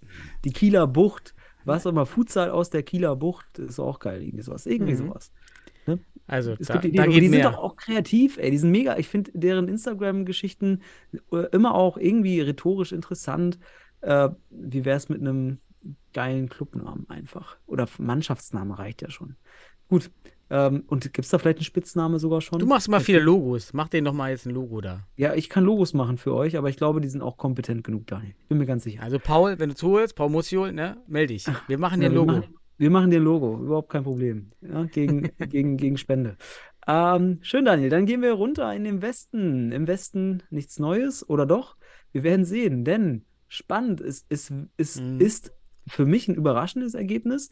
Aber machen wir erst das ein weniger überraschendes ähm, oder das weniger überraschende. Niederrhein Soccer gewinnt gegen den Sportclub am Rhein. Fenerbahce Köln mit 13 zu 3. Fenerbahce holt sich mal wieder eine hohe Niederlage ab. Ähm, aber gut, Niederrhein-Zocker befreit sich so ein bisschen und schickt den UFC Münster auf den Abstiegs- bzw. Relegationsplatz. Auch nicht schlecht. Und Münster hat schon ein Spiel mehr. Uiuiui, UFC. Dieses Jahr wird's eng. So sieht's aus. Mhm. Ähm, dann die Holzpfosten-Schwerte. Das ist nämlich, nämlich das ist krass. interessant. Gewinnen 9 zu 0 gegen Wuppertal. Und wir haben ja davon gesprochen, Wuppertal, die könnten ja auch noch angreifen. Aber das ist natürlich jetzt eine, also ist auch eine Machtansage. 9 zu 0. Und Holzpfosten hat ja schon gegen Köln zuletzt gewonnen. Also, ich will nichts Falsches sagen, aber der Trainerwechsel hat jetzt schon einen direkten Effekt gehabt auch, weil Milani hat sein letztes Spiel gegen Köln gewonnen und anscheinend spielt man die Saison auch vielleicht für, für Milani noch weiter. Wer weiß. Einfach um ihn ähm, also zu ich finde das Gas so geben. stark, dass die Holzpfosten da jetzt wieder da oben sind und eventuell dann vielleicht in die Relegation kommen. Also wir wollen ja alle die Holzpfosten in der, in der Bundesliga nicht- sehen, ey, ja? Also Alter, wir hätten wahrscheinlich so schnell dann eine Mannschaft mit einer enormen Fanbase, Hm. wenn die einfach nur die reanimieren würden, die schon da waren. Äh, also mal ehrlich, die müssten nicht mal dann Zuwachs haben, wenn sie das haben, was, was sie 2016 da gestaltet haben. Dann soll Nils Halle Klemms haben, ne? zurückkommen. Nils Klemms wird da irgendwie noch wieder in Fun Funktion und macht die Hulspfosten, was auch immer.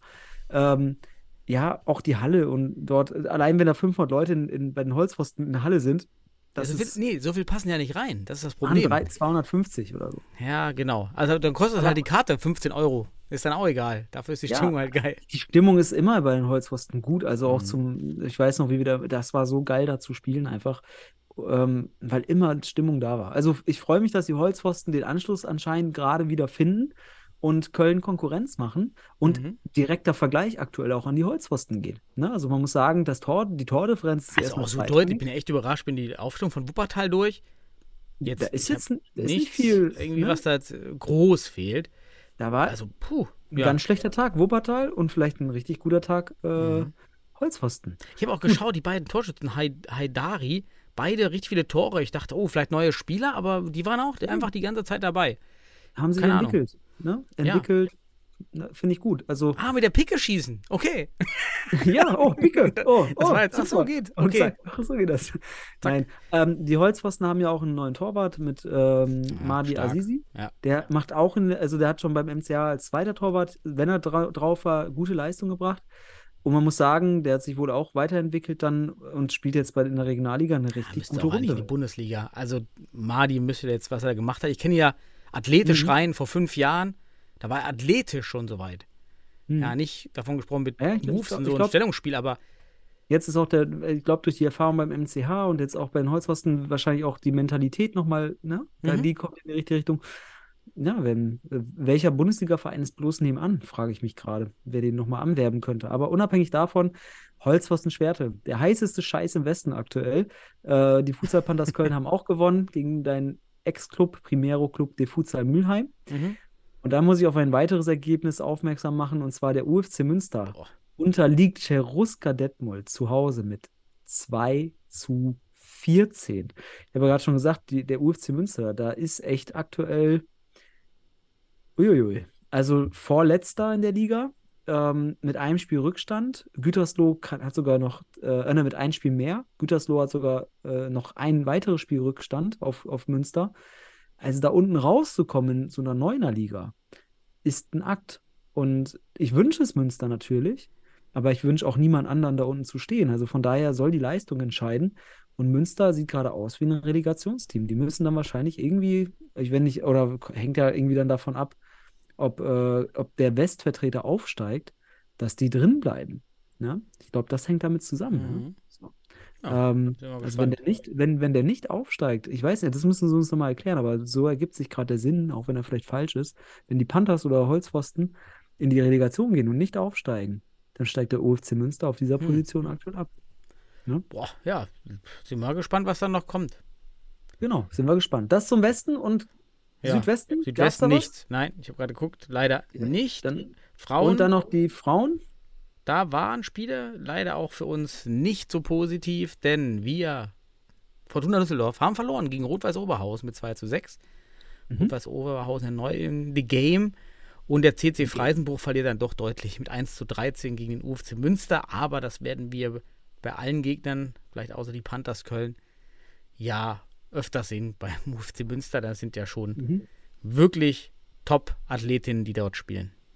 Genau. Futsal Panthers Köln und UFC Münster werden sicherlich da ein Wörtchen oben miteinander au- austauschen, während der UFC ja schon am ersten Spieltag bei, Mhm. dem, bei Köln verloren hat. Da gab es ja schon die erste Überraschung oder beziehungsweise Aber ich äh, muss die Lanze brechen. Es, die Ja. Ergebnisse sind deutlich näher, also deutlich enger als in den vergangenen Jahren. Ich erinnere mich Oh ja. an die TG Neues. Ja, Das war Da schon, das war schon fast Kinder im Halle-Style. Das war fast Mhm. wie Siemensstadt. So, sorry, Jungs. Aber so ungefähr war das dann. so ungefähr.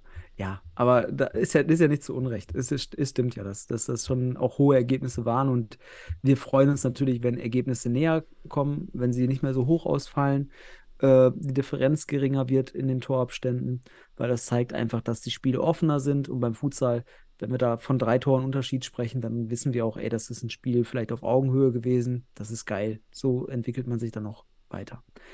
Genau, ist ein Zeichen für Entwicklung, wenn wir enge Spielstände haben. Ich So habe ist mal geguckt, 2017 war hier so ein Spiel UFC Münster gegen Futsalisches Essen, damals noch mit der Frauenmannschaft, 28 zu 0.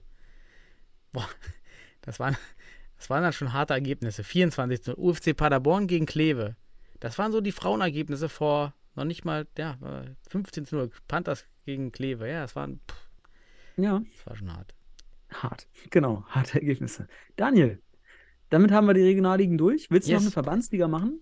Ja, komm, lass mal Bundesliga. Komm, ich muss auch gleich ins Bett. Nee, lass komm, Bundesliga. Bundesliga. Du musst ins Bett. Ich habe sogar noch eine Anfrage, also ich habe immer wieder, ich habe Rückmeldungen gekriegt, wir sollen uns auch noch mal äh, mit einem kleinen, etwas ausführlicheren Vorausblick auf den nächsten Spieltag äh, fokussieren. Aber wir gucken jetzt erstmal auf den vergangenen Spieltag, Daniel. Ja, natürlich. Und da willst du irgendwie einen Einspieler machen? Hast du sowas am Start? Ah, äh, ja, aber letztens hat das nicht funktioniert, weil es dann über den PC ging, also über die aller Lautsprecher.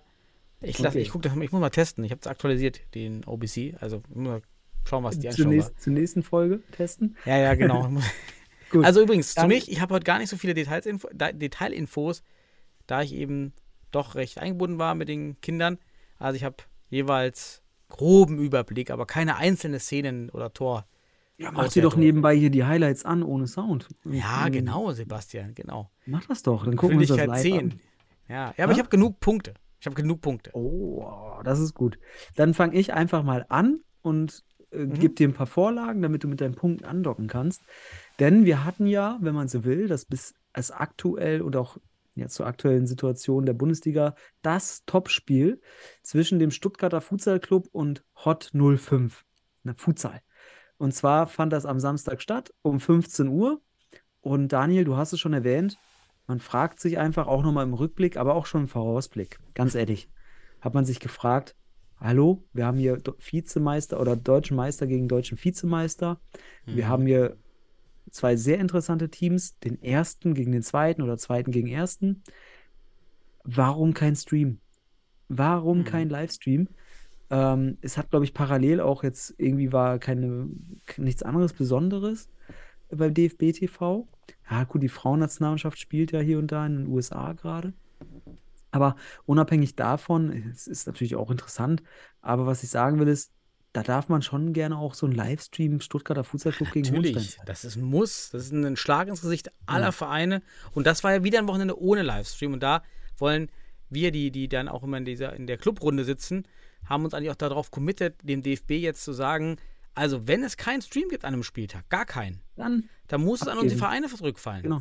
Also Genau, das ist weil- eine Katastrophe. Kein Dann macht. Stuttgart einfach, ein, einfach einen YouTube-Stream auf und Ja, äh, hält die fertig. Kamera hin und fertig. Braucht nicht mal einen Kommentator. Und es wird geguckt, weil die Ey, Leute. also mal, und so viel schlimmer als die Leute von diese wirklich nicht Fachleute, die dann für die Ligen da auftauchen und die Kameras da aufstellen. äh, Das ist ja nun wirklich nicht sehr schlimm, das zu toppen. ja, aber Daniel, in diesen Highlights zu diesem Spiel sind mir mehrere Auffälligkeiten Mhm. äh, irgendwie auch aufgefallen, um es mal zu doppeln. Äh, einerseits wurde wieder äh, der Jubel zum Sieg am Ende irgendwie gezeigt, als, als Anfangssequenz, ne? Dein Lieblingskonzept, schon zeigen, wie es geendet Hey, ist hier und habe ich aufgeschrieben, ganz schlimm. Bitte nie wieder. Keine Highlights Ja. am Anfang. Ganz schlimm. Dann ist mir aufgefallen, dass der Kommentator null Ahnung von Futsal hatte. Denen sind die geilsten Futsal-Momente entgangen, weil es war einfach, und das muss ich sagen, nach Highlights, nach Highlights, das geilste Spiel des Jahres bisher. Also wirklich auch, ich fand es nochmal geiler als das Finale zwischen diesen Teams, weil es allein durch die Highlights, dieses, allein, wenn du diese Highlights vergleichst, die, an diesem Spieltag, ist ja echt, wie du schon sagst, Schlag ins Gesicht zum Futsal, äh, des Futsals, weil das Tempo, die Individualtechnik, die Individualtaktik in diesem Spiel allein durch die Highlights so offenbart wurde.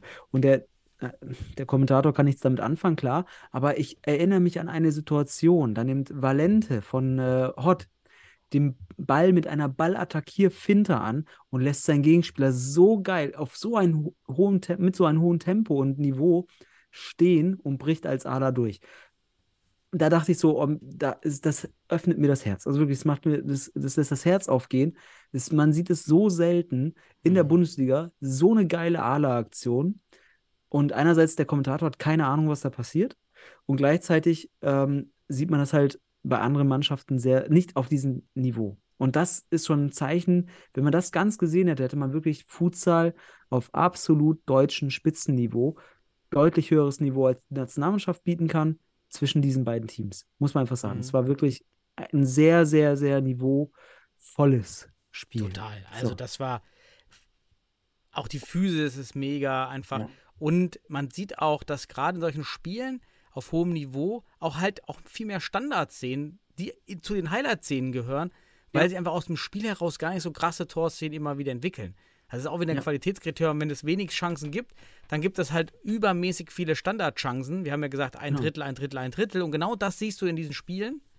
Ja. Ähm, wo du eben bei anderen Spielen, die eher ein Schlagabtausch sind, äh, nehmen wir Pauli, dann eben viele Szenen aus dem Spiel hast.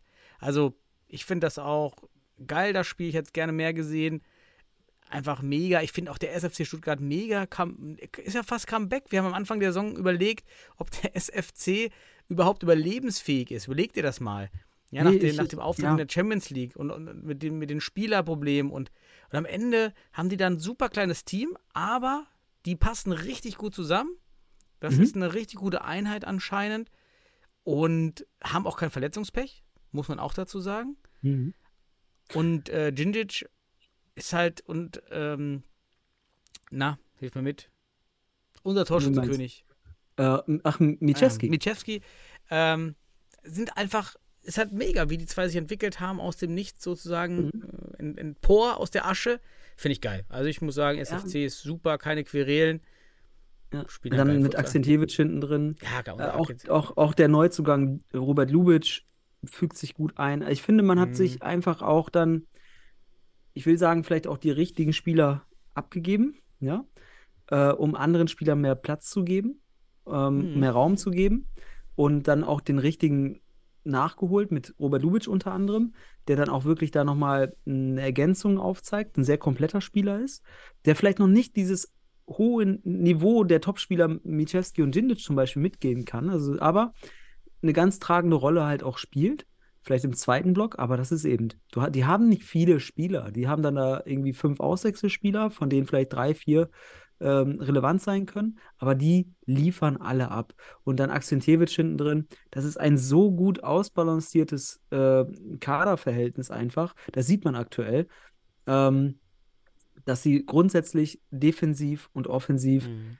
Individuell und gruppentaktisch, auch dieses, dieses Umschaltspiel durch Akzentjewitsch hat man auch wieder in den Highlights gesehen, wie schnell der die, wie alle nach, wirklich die entscheidenden Spieler nach vorne ziehen und er die sofort sieht und anwirft.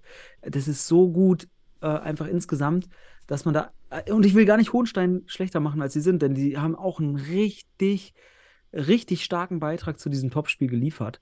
Ähm, Ja, die beide Mannschaften. in Highlights. Genau, Die genau. waren Einfach auf Einfach- Augenhöhe. Einfach Genau, ein bisschen mehr. Glück. Deswegen, es war ein bisschen. schlechten Wittig an dem Tag bei dem 1 zu 1, da steht er schon irgendwie falsch, gell? Dachte ich mir, wo er da steht Ja. als Pivo und cover die Mitte halt nicht. Da dachte ich mir, okay, das ist schon Basics. Und dann in so einem Spiel, genau Ja. die, wenn du diese Basics nicht machst, dann kommt Djindjic, einfach einhaken, Genau, einmal genau. horizontal, Vertikallauf, bam. Bam. Also, fertig. Genau. Ja, genau. horizontallauf, sorry. Ja, also bam, Dahinter dann, das Tor. ja, dahinter, dahinter äh, das Ding, ich glaube, Gabriel, Gabriel Oliveira war dahinter, macht auch einen Fehler, indem er die falsche Ayuda, also falsche äh, Covering? Absicherung macht. Mhm. Der läuft nämlich, glaube ich, in, in, in, ich glaube, war es dann äh, Wittig rein. Und das Zentrum ist frei. Er hätte eigentlich hier diagonal im Zentrum absichern müssen, halt damit er spätestens beim Durchbrechen in der Schussbahn steht. Glaube ich, war bei der Situation, wenn ich mich an das Tor erinnere, aber es gab auf jeden Fall so ein Tor. Mhm. So das dazu. Weil ich habe jetzt gerade keine Notizen, aber ich glaube, du meinst das nee, Tor. genau, ja, kann, ich glaube, das ist das. Also war ein tolles Genau. Spiel und man muss auch sagen, 300 Zuschauer, mega, wenn das stimmt. Ja. Ich habe keine, weiß nicht, konnte nicht abschätzen, äh, ob das da wirklich Mhm. rankommt, aber toll. Alle Zuschauer, dieses, dieser Spieltag, jedes Spiel über 100 Zuschauer, Mhm. müsste so im Durchschnitt maximal sein. Ich muss mal ausrechnen, aber das sieht mir schon stark nach einer der besten Spieltage überhaupt aus. Also Ja, Fand ich gut. geil. Nur Das ein Tipp an den, also dieser Kommentator, ne? Also okay, wir sind nicht ganz sicher mit Akzentjewitsch, aber ich, okay, vielleicht heißt er so, aber Ich kann es mir nicht vorstellen, weil da, da ist, müsste ein E sein, da wo ein IJ ist. Da, da ist kein E. Akzentewitsch. Und ganz, ganz schlimm, jetzt ganz neu von ihm, Ribiero. Da steht Ja, Ribeiro. gehört, da ja. steht EI, Ja, nicht Daniel, wir II. sprechen die Namen ja teilweise auch falsch aus. Ja, aber, aber wir, Ribeiro, das, das, wie komme ich denn auf, wie komme ich, da stehen doch die, wenn du es selbst Deutsch vorliest, also sehr Deutsch vorliest, kommst du nicht von Ribeiro auf Ribiero. Das geht nicht. Ja, Ja, das ist ist- ganz schlimm. Also, das, ist, das nennt man Verdreher. also, aber da, da sind wir beim Thema, was du sagst. Die beschäftigen sich damit nicht. Also lass die doch Ja. weg. Ich reg mich doch da nur auf über solche Lappalien. Ähm, Ja. ganz schlimm. Da sagt doch dann auch keiner, überleg doch mal beim Fußball. Ja, das fällt ja auch nicht allen auf. Ähm, aber mir ist einfach aufgefallen, weil ich im Kopf ganz andere Wörter und Begriffe hatte, als ich die Szenen gesehen habe, als das, was ich von diesem Sport-Fußball-Kommentator gehört habe. Das war für mich einfach, einfach von der Sprache, ähm, insgesamt auch von den Begrifflichkeiten nicht Futsal und dann fehlt dann das natürlich. Das ist die Kritik, die können wir äußern, dafür musst du dich auseinandersetzen damit und dann Ja. ist es eine Kritik. Ansonsten, ähm, ja, ist das Konzept mit den, ich sag mal, mit den entscheidenden, mit den entscheidenden Szenen oder schon vorher sagen, wer gewinnt, auch ziemlich arm, Ja. finde ich mittlerweile. Leider. Gut, Daniel, aber kommen wir zu deinen Fortun aus Düsseldorf. Die haben nämlich gegen Jan Regensburg gespielt. Mhm. Übrigens, ich habe ja das erste Spiel auf Stuttgart gesetzt, da habe ich ja unseren Tipp gewonnen. Ähm, hier habe ich auf Regensburg gesetzt und ha was hast du nochmal gesagt? Ja, ich habe diesen Spieltag habe ich völlig daneben gelegen. Ja, wenn du darauf abziehen möchtest, dass ich natürlich für unser Team gestimmt habe. Ich dachte Heimspiel, habe vergessen, dass anscheinend ja Karneval ist ja bei uns Mhm. auch sehr stark und ausgeprägt in Düsseldorf und vielleicht haben der eine oder andere Ja, dann doch 1-0 mal. Denn ich war nicht vor 1-0 Ort. Ich hatte leider, Ja, meine okay. Tochter war krank. Ich wollte den Tag auch mithelfen. Ich war voll eingeplant, habe mir auch echt leid getan. Die Jungs haben einen geilen Job gemacht, um rund um den Spieltag den zu organisieren, weil ich war komplett raus dann. Tochter krank, Fieber und war, war Okay. echt schade. Wäre ich gerne dabei gewesen, aber ja, was ich gehört habe, war erstmal gute Stimmung, 200 Leute in der Halle, wieder viele Kinder, Mhm. die über die Schul über Schulprojekte das zieht, also an alle Clubs Schulprojekte ziehen. Also das, wenn ihr einen habt, der das irgendwie gerne macht, Ja. es gibt auch Geld, die werden bezahlt von den Kommunen, jedenfalls bei uns, Mhm. wenn man Glück hat und zieht äh, ziemlich Ja. viele Schulklassen an. Mhm. Und ja, was ich gehört habe, ist einfach, das sieht man auch in den Highlights, irgendwie verpennt. Also ganz komische Fehler, Basic-Fehler bei, bei zwei Tonnen, da liegen ja vier Mann auf dem, äh, drei Leute liegen ja auf dem Platz und, und, und rutschen da rum und also ich weiß nicht, was los war. Chancen waren da, auch Mhm. in den Highlights, aber wie in den letzten Spielen, außer Retschnicek, stimmt die Abschlussqualität nicht. Und Hudacek. Wir haben Mhm. viel zu schlechte Abschlüsse. Das Ja, hat- ich, ich würde ganz anders ansetzen. Ähm, ich würde an eurer Defensive arbeiten, muss ich sagen. Ähm, weil die Abschlüsse irgendwie, da hast du ja De Groot, das ist der beste Feldspieler bei euch. Ähm, aber was ich sagen will, ist, guck dir doch einfach das 0 zu 1 an. Alter Falter Fortuna. Ähm, äh, Schein meinte im Interview, das wäre eine Konzentrationssache. Ich sehe da nicht den Konzentrationsfehler. Die, laufen alle auf die, auf, auf, von, von Torwart aus gesehen, auf die rechte Seite, auf Pörsch. Wirklich. Sind alle auf der Seite. Ähm, auf den Pivot laufen zwei. Ähm, die anderen gucken, alle gucken auf den Ball. Hinten Hudson, auf der anderen Seite blank, der ganze Raum frei. Pörsch hat die Qualität, das zu sehen. Das ist auch sehr wichtig. Das ist ein Zeichen von Qualität. Der sieht den Raum im Augenwinkel, spielt ihn rüber und Hudson kann mit denen dann machen, was er will, weil zwei rutschen rein, daneben, was auch immer. Du hast es gerade schon gesagt, die liegen auf dem Boden. Es ist dann eigentlich nur noch eine Nummer, die man runterspielen muss, weil komplettes Chaos in der Defensive herrscht. Und diese fehlende Struktur oder auch Gruppen- und individualtaktischen Grundlagen bei Fortuna, die bereiten mir Sorgen in der Defensive, weil das wiederum ein Kennzeichen dafür ist, dass keine Entwicklung da ist. Und deswegen steht man jetzt mit sechs Punkten eben nicht irgendwie, wo man eigentlich mit diesem Kader hingehören kann, auf Platz 5, 6, 7, äh, 5, 4 oder so. Das kann man hin mit so einem Kader, mit der Breite und auch mit einem Retschinczek und Hudacek und De Groot Mhm. im Tor, der sich auch entwickelt hat, finde ich. Auch Fedor Brack, alle werden eigentlich, können besser werden. Aber dieses Spiel hat gezeigt, dass diese Entwicklung noch nicht entsprechend stattgefunden hat. Man steht nämlich jetzt in der Tabelle halt auch wieder unten drin. Ja. Und weil man diese Basics nicht drauf hat. Und das, da frage ich mich dann, warum lernt man das nicht? Warum, warum hat man diese, allein die, die Raute, die du immer anzeigst? Alleine, alleine, wenn du siehst, wie wenig Leute auf der Bank von, von, vom Jan waren. Ja, waren Ja, drei Leute auf der Bank. So, und dann noch Marquinhos, der nun wirklich nicht vor Fitness strotzt. Ja, und äh, super Pivo Ja. an sich, wenn er den Ball hat. So, aber erstmal, also ich weiß nicht, dann nur am Ende Flying spielen, warum denn nicht mal am Anfang, ist, aber das ist für Woche für Woche, mal super hoch Mhm. pressen, aber auch mal Flying am Anfang auspacken. Jan hat nie gut ausgesehen bei Flying bei den Spielen bisher in der Saison. Wir Mhm, ja. haben eigentlich Christe Groth und warum dann nicht das von vornherein forcieren, am Ende unter Druck und noch mit Pal. Oh, da, da weißt du auch schon, in den letzten Spielen war das immer Pass, da brauchst du sichere Passgeber. Pal ist ein super Strukturspieler, ich mag ihn total, aber nicht in der Situation. Mhm. Nicht da.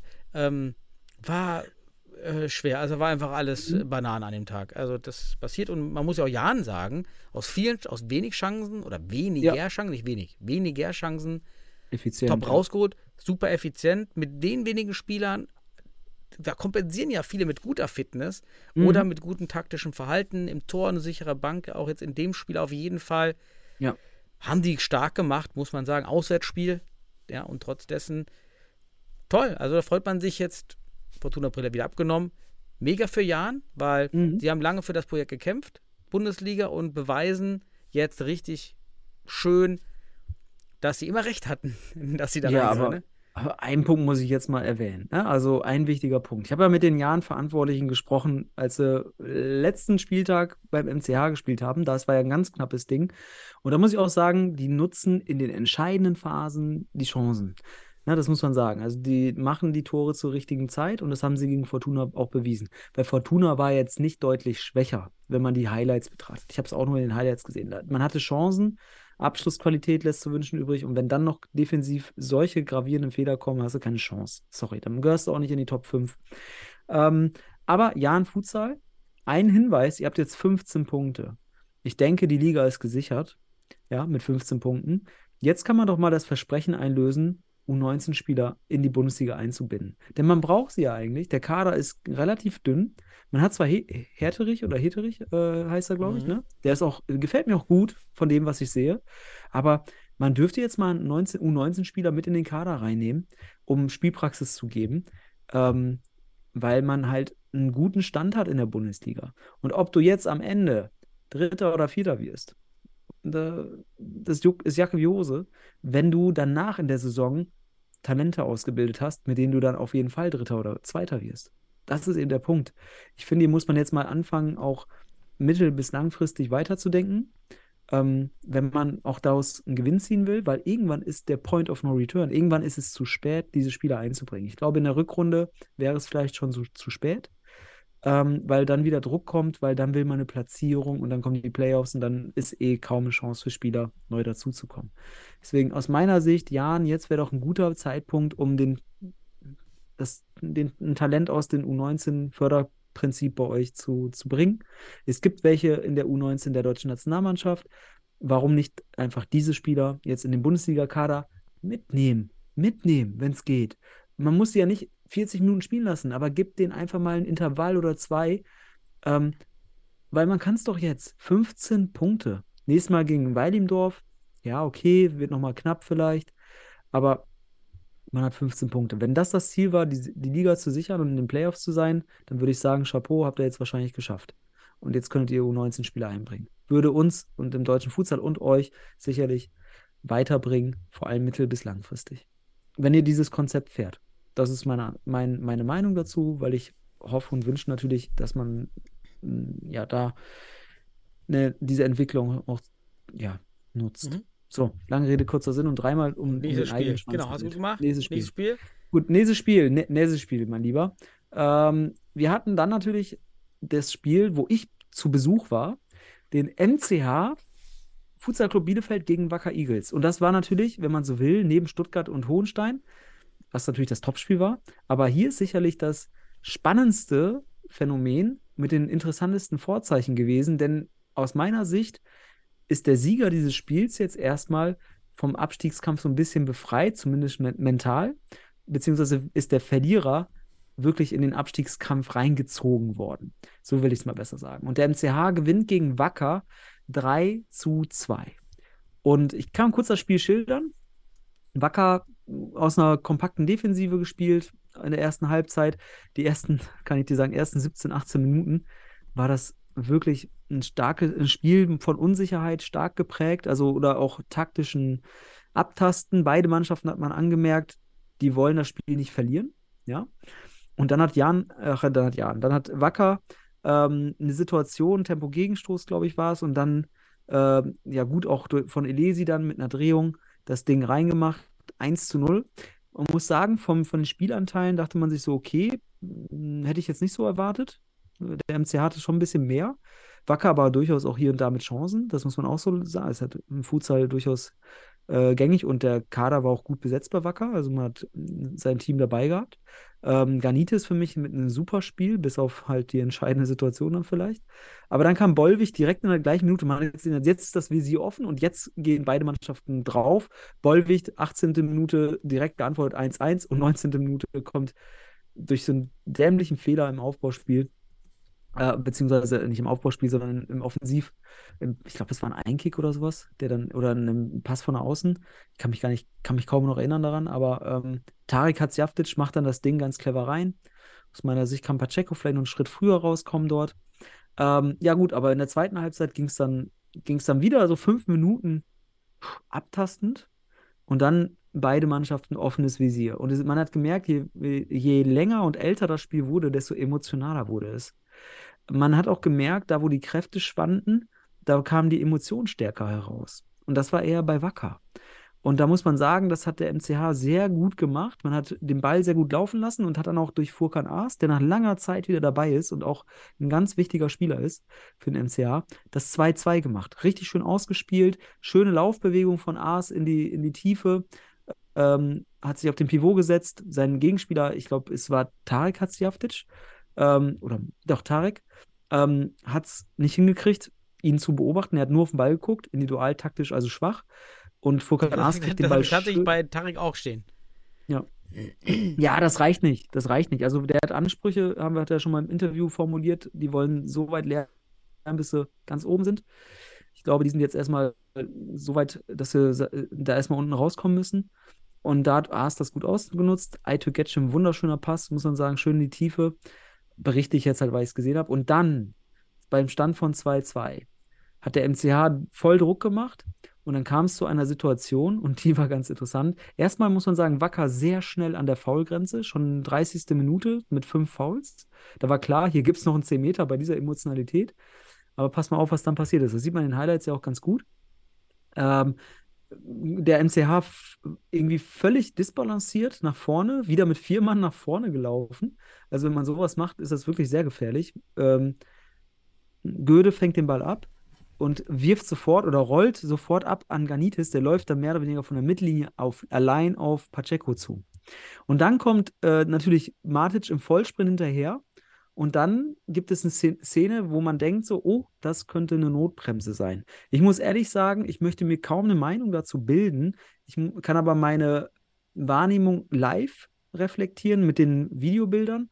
Und live habe ich auch direkt gesagt, der will da nur das Foul. Das ist keine Notbremse. Das haben die Schiedsrichter sehr gut entschieden.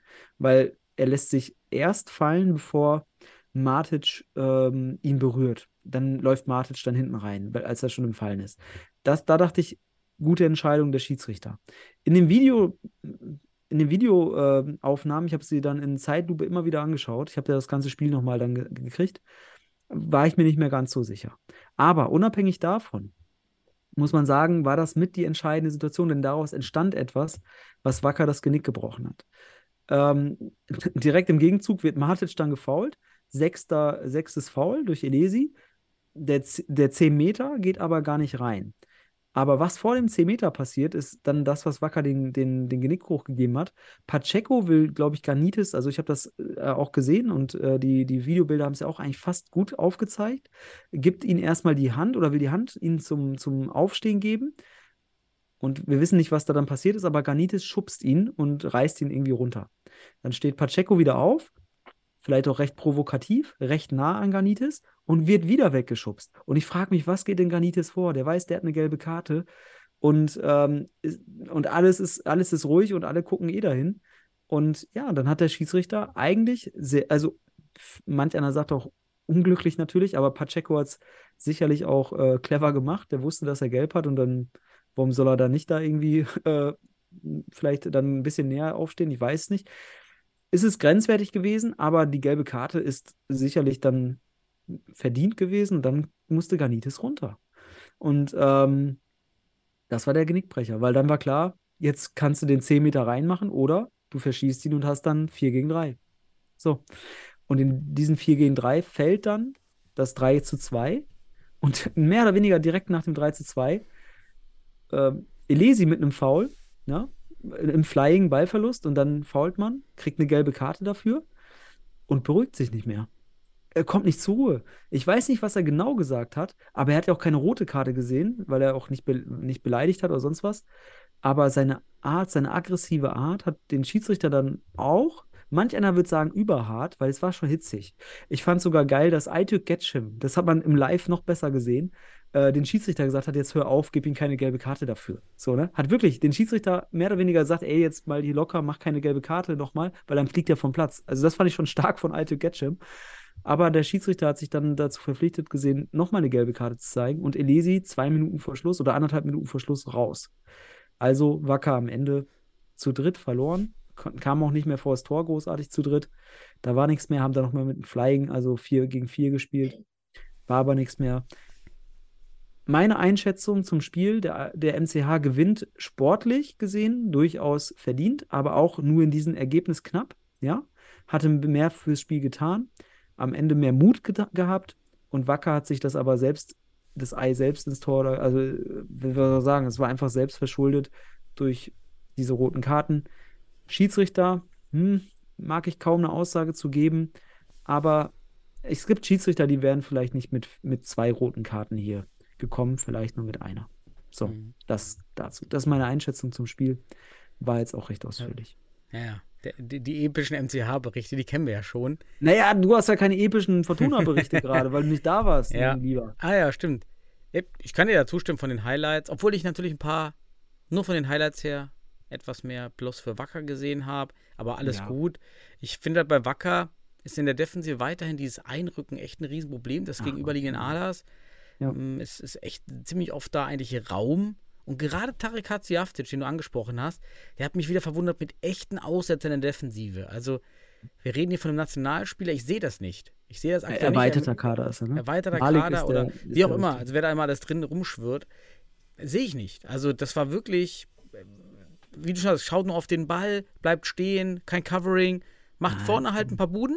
Ja, Ja. okay, machen aber andere auch. Dann, wenn man das macht, also wenn man das als Maßstab nimmt, dann müssen hier ganz andere Namen mit. Also die auch Ja, genauso gut genau. nach Genau. vorne agieren. Und dann, ja. Aber ein Name, warum, ich weiß nicht, ob er hier eben Griech oder Deutsch ist, aber Garnitis als Pivot, Mhm. ich, der hat hier richtig gute Moves in den letzten Spielen mal wieder gezeigt als Pivot, Mhm. macht genau das, was ein Pivot tut. Ja. Warum nicht zur Nazio einladen? Kann sein, klar, er ist Grieche, aber gut, Mhm. Oliveira hat man auch eingeladen, noch bevor er die deutsche Staatsbürgerschaft hatte, meine ich. Der war schon Genau. dabei beim Training. Und wir haben keine guten Pivots. Ja, wir haben ja gar keinen Pivot, der dieses äh, Spiel mit dem Rücken zum Tor macht. Von daher, warum nicht probieren? Warum nicht Manganitis mitholen? Da ist man wieder, da, Ah. da ist man wieder alles zu starr auf die, dieselben Spieler Jahr für Jahr für Jahr. Immer dasselbe. Es Ja, gibt Spieler Frage- da draußen. Die Frage ist halt, wie stark ist auch so ein Spiel der Nationalmannschaft überhaupt auch in der Grundphilosophie auf ein Pivot gedacht? Ähm, es gibt ja nicht mal diese Bezeichnung bei der Nationalmannschaft der Pivot. Es gibt dann die fünf, ne, die dann den Pivot irgendwie darstellen. Aber ist das nicht auch, allein der Pivot ergibt ja einige taktische Aspekte, die total wichtig sind, die situativ sind, die Tiefe und Breite erzeugen und wirklich Probleme erzeugen. Und wenn du so einen Spieler hast, dann musst du deine Taktik auch an diesen Spieler auch teilweise anpassen. Und ja, Ganitis zeigt auf jeden Fall Ansätze, die habe ich auch im Spiel gegen den MCH gesehen, die auf die Idee kommen lassen, das wäre einer, der sowas umsetzen kann. Ich muss aber sagen, auch defensiv, sorry. Also defensiv. Ja, äh, natürlich, ist, aber wir aber argumentieren ja seit Jahren, dass irgendwelche Spieler reingeholt werden. Ich muss immer wieder an die Zweier von Futsal Allgäu erinnern. Die hatten auch keine Voraussetzungen. Die waren einfach da Und da, Ja. man, da war immer die Motivation, ja, die kommen ja dahin, weil sie Voraussetzungen mitbringen, um sich Mhm. dann den Rest, den Feinschliff in der Nazio zu holen. Ja, da, das kann ich ja hier genauso anbringen, aber ja, das ist immer dieses Selektive, das ist, immer, das ist alles nicht mehr transparent für mich. Also, weil es ist einfach viel zu starr, der Kader, aber das haben wir schon so Ja. oft episch. Ja. Naja, der diskutiert. Kader, der lebt jetzt davon, dass der Hohenstein-Block entstanden ist, finde ich. Also Gabriel Oliveira und Drees und dann dazu Memosch und, und Mhm. Witt- Wittig hast du einen sehr starken Block. Also dadurch ist das, das Level gestiegen in der Nationalmannschaft. Durchaus. Dann haben die Torhüter sich gut entwickelt, vor allem Wiegels. Ähm, Mhm. Du hast also da schon Effekt. Ob der dann durch die Nationalmannschaft ausgelöst ist, das würde ich mal in Frage stellen. Aber eben, das ist der Punkt. Äh, Die Nationalmannschaft muss sich ja auch weiterentwickeln über die richtige Spielerauswahl und ähm, durch auch Diversität. Und wir leben in einer sehr auch aktuell dynamischen Phase im Futsal. Es kommen neue Gesichter oder es haben sich Leute jetzt auch etabliert über die anderthalb Saisons. Und Ganitis ist so einer. Der hat jetzt diese Erfahrung, die Wettbewerbserfahrung und wäre jemand, der jetzt sicherlich keine richtig schlechte Leistung bringen würde, wenn er auf einmal bei der Nationalmannschaft wäre. Mhm. Ich denke, er hat, er hat auf jeden Fall Elemente und, und ja, die Voraussetzung, um da mitzuhalten, im gewissen Grad. Also schade. Und wir reden, aber werden auch noch von anderen Spielern reden, ähm, die sicherlich ähm, demnächst ins Sichtungsfeld kommen müssen, weil sie in der Bundesliga einfach, Wir reden ja schon seit Wochen von diesen Spielern, aber okay. ja, wir reden dann wieder darüber. Lass So mal einen Blick auf die Zeit, noch meine zwei letzten Punkte noch. Ich habe noch einmal hier aufgeschrieben, wer war eigentlich Lizenzinhaber bei Wacker auf der Bank? Weil Ali Yazar hat keine entsprechende Ja. Lizenz. Wird Ja. spannend, was da. Sagt uns, genau, passiert? sa soll, soll uns mal sagen, weil es steht auch nur bei fußball.de halt nur Ali Mhm. Äh, Yashar als, als, als Trainer. Wenn der nicht die Lizenz hat, dann haben die da einen, Reg also das ist ein Regularienverstoß. Ne? Mhm. Also dann hätte man hier auch noch der MCH im, im Umkehrschluss noch den grünen Tisch äh, verlangen können. Was eigentlich, was ist das denn für die Bundesliga? Das ist schade. Also bitte mal um Aufklärung, wer davon von den Spielern vielleicht als Spielertrainer da die eine A-Lizenz Fußball hat oder eine B-Lizenz Futsal. Genau, sind dann wahrscheinlich die, die gesperrt sind jetzt wieder auf die, an die Linie dürfen. genau, die, die, das- die Lex Lukas Cool-Regel. Ja, ja. Und ich habe noch aufgeschrieben, einmal äh, Goethe hat mir echt leid getan. Äh, ich habe da nur hingeschrieben, Kniescheibenroulette, weil als er dann in dem 6 Meter oder 10, 10 Meter gegen Getschim stand und das Ding knallt mit voller Wucht gegen sein rechtes Knie. Boah, ich dachte, der sucht gleich Ja. seine Kniescheibe hinter dem Tor, ne? Also das Ja, dafür, ist schon hart. dafür hat also, der, der hat der Schoner hoffentlich schützend ja. gewirkt. War ein schönes Tor Torwartduell. Also Pacheco gegen Goethe war geil, waren super schöne Paraden dabei. Die beiden Ja. sind eigentlich zu den Top, gehören mit zu den oberen Dritteln der, der Keeper einfach. Aber Torwart ist ein guter Übergang zum nächsten Spiel. Ja, Zu, zu, zwar zu, zum FC St. Pauli und Mhm. TSV Weilendorf. Ähm, ich habe schon mit ein paar anderen Leuten Wir haben über übrigens schon eine Stunde reflektiert. 30. Also wir Ja, müssen. D- Daniel, ich gönn, ich gönn mir jetzt noch zwei Sätze und dann kannst du gerne das Spiel kurz durchgehen und dann, äh, ich will aber zwei Thesen raushauen. Ja, Ähm, einerseits, Weilendorf kriegt's immer noch nicht geschissen. Ist einfach so. Die spielen gegen Pauli. Äh, man, wenn man sich die Tore, die man schießt gegen Pauli anschaut, dann sieht man einfach die Schwächen von Pauli. Und wenn Weilendorf das über 40 Minuten nicht ausnutzen kann, dann zeigt das immer noch, dass hier immer noch der Fiat fährt. Immer noch. Ähm, das einerseits. Und dass man da so glücklich am Ende gewinnt, ist jetzt, sollen sie, so, das ist wirklich äh, sehr glücklich gewesen aus meiner Sicht. Dann Torwart, habe ich gesagt, ist eine gute Brücke. Marco Vukovic, finde ich teilweise bei den Gegentoren alter Falter. Also ich fand ihn nicht gut. Ich finde ihn auch in den Spielen insgesamt irgendwie nicht gut. Ich finde ihn von seiner taktischen Voraussetzung, finde ich ihn nicht gut. Also der, ich hätte mir vorgestellt, bei Weilendorf steht ein Top-3-Torhüter oder sowas im Tor. Den finde ich nicht mal Top 5 in seinen taktischen und teilweise dann in der technischen Anwendung, weil das gehört dann ja dazu, dem richtigen Moment die richtige Technik, auch nicht gut. Bei den Gegentoren 1, dann gibt es noch einen Schuss, der, der reingeht, da denke ich so, äh, sorry, was, was macht der da in dem Moment? Ähm, das als Hinweis nochmal oder als, als Auffälligkeit, äh, wenn man über Spieler spricht, der Rest, der kommt sowieso nicht auf Touren. Also ich habe das Gefühl, die kommen irgendwie nicht auf Touren. Ich weiß nicht, ob der Trainer das da irgendwie jetzt rumreißen kann. Ich weiß nicht, was da los ist in Weilendorf, aber es wirkt immer noch wie Fiat Futsal. Und äh, Respekt an Pauli, dass die da so einen Kampf abliefern, aber dann wieder am Ende so verkacken innerhalb einer Minute zwei Tore und das dann noch relativ frisch, vielleicht auch naiv, dann bei, ich glaube, bei 6-6 war es dann am Ende, den Ballverlust haben. So anstatt da einfach zu sagen, ey, 6-6 ist cool und jetzt nochmal vielleicht eine Situation schaffen, aber nicht da so offen auf einmal den Ball verlieren. Dann hat man auch leider sein, seine Arbeit nicht belohnt. Ne? Schade eigentlich. Pauli macht schon Spaß, wenn man sie in den Highlights sieht. Die machen Spaß. Es sind schöne Tore. Mhm. Oh Gott, ich wollte nur zwei Sätze machen, aber ein Punkt noch. Super kreative Sachen. Tore, wo du denkst, die machen andere Mannschaften nicht. Erste Tor, einfach draufgehalten, wo du denkst, andere Mannschaften denken, hier ist die Schussbahn zu, machen sie es nicht. Die schießen einfach. Und diese Überraschungseffekte kommen, die kommen, führen dazu, dass auch Futsal-Mannschaften gegen Pauli Probleme kriegen, weil sie mehr oder weniger jetzt erwarten, ich habe meine Defensivtaktik, aber Pauli macht einfach was anderes. Die sind einfach dann, also situativ. Und das ist das Schöne. Das ist wirklich so ein bisschen Straßenfußball, der da reinkommt, wo man aber sieht, dass das Futsal ist am Ende des Tages. Kleines Feld. Und die spielen in dem Moment also im gewissen Grad sehr kreativen Futsal. Und nur so können sie natürlich auch die Dinger so knapp halten, ähm, weil sie überraschen, zu überraschen verstehen. Aber 50 Prozent dieses Ergebnis geht auch auf, auf Weidendorf, denn das so knapp sein ist oder war, liegt auch daran, dass Weidendorf einfach keine Konstanz hat. Ja, aber auch weil Vukovic einfach im Tor, was war das? Also wo war Pless? Also das ist für mich ein riesen Okay, ja, Knackpunkt, ne? Ist dir also auch aufgefallen? Ja, natürlich, Okay. das war ja, war ja nicht zu übersehen. Also ich habe drei, vier Tore nicht verstanden, warum die da so passiert sind. Das ist schon Hammer. Ich habe mir auch wirklich bei Pauli aufgeschrieben, dass Pauli dahingehend wirklich, was du sagst, dieses alternative Spiel, so wie sie agieren, mega ist für die Liga, ist anders, ist nicht so eingestaubt, bringt halt andere Spiele hervor.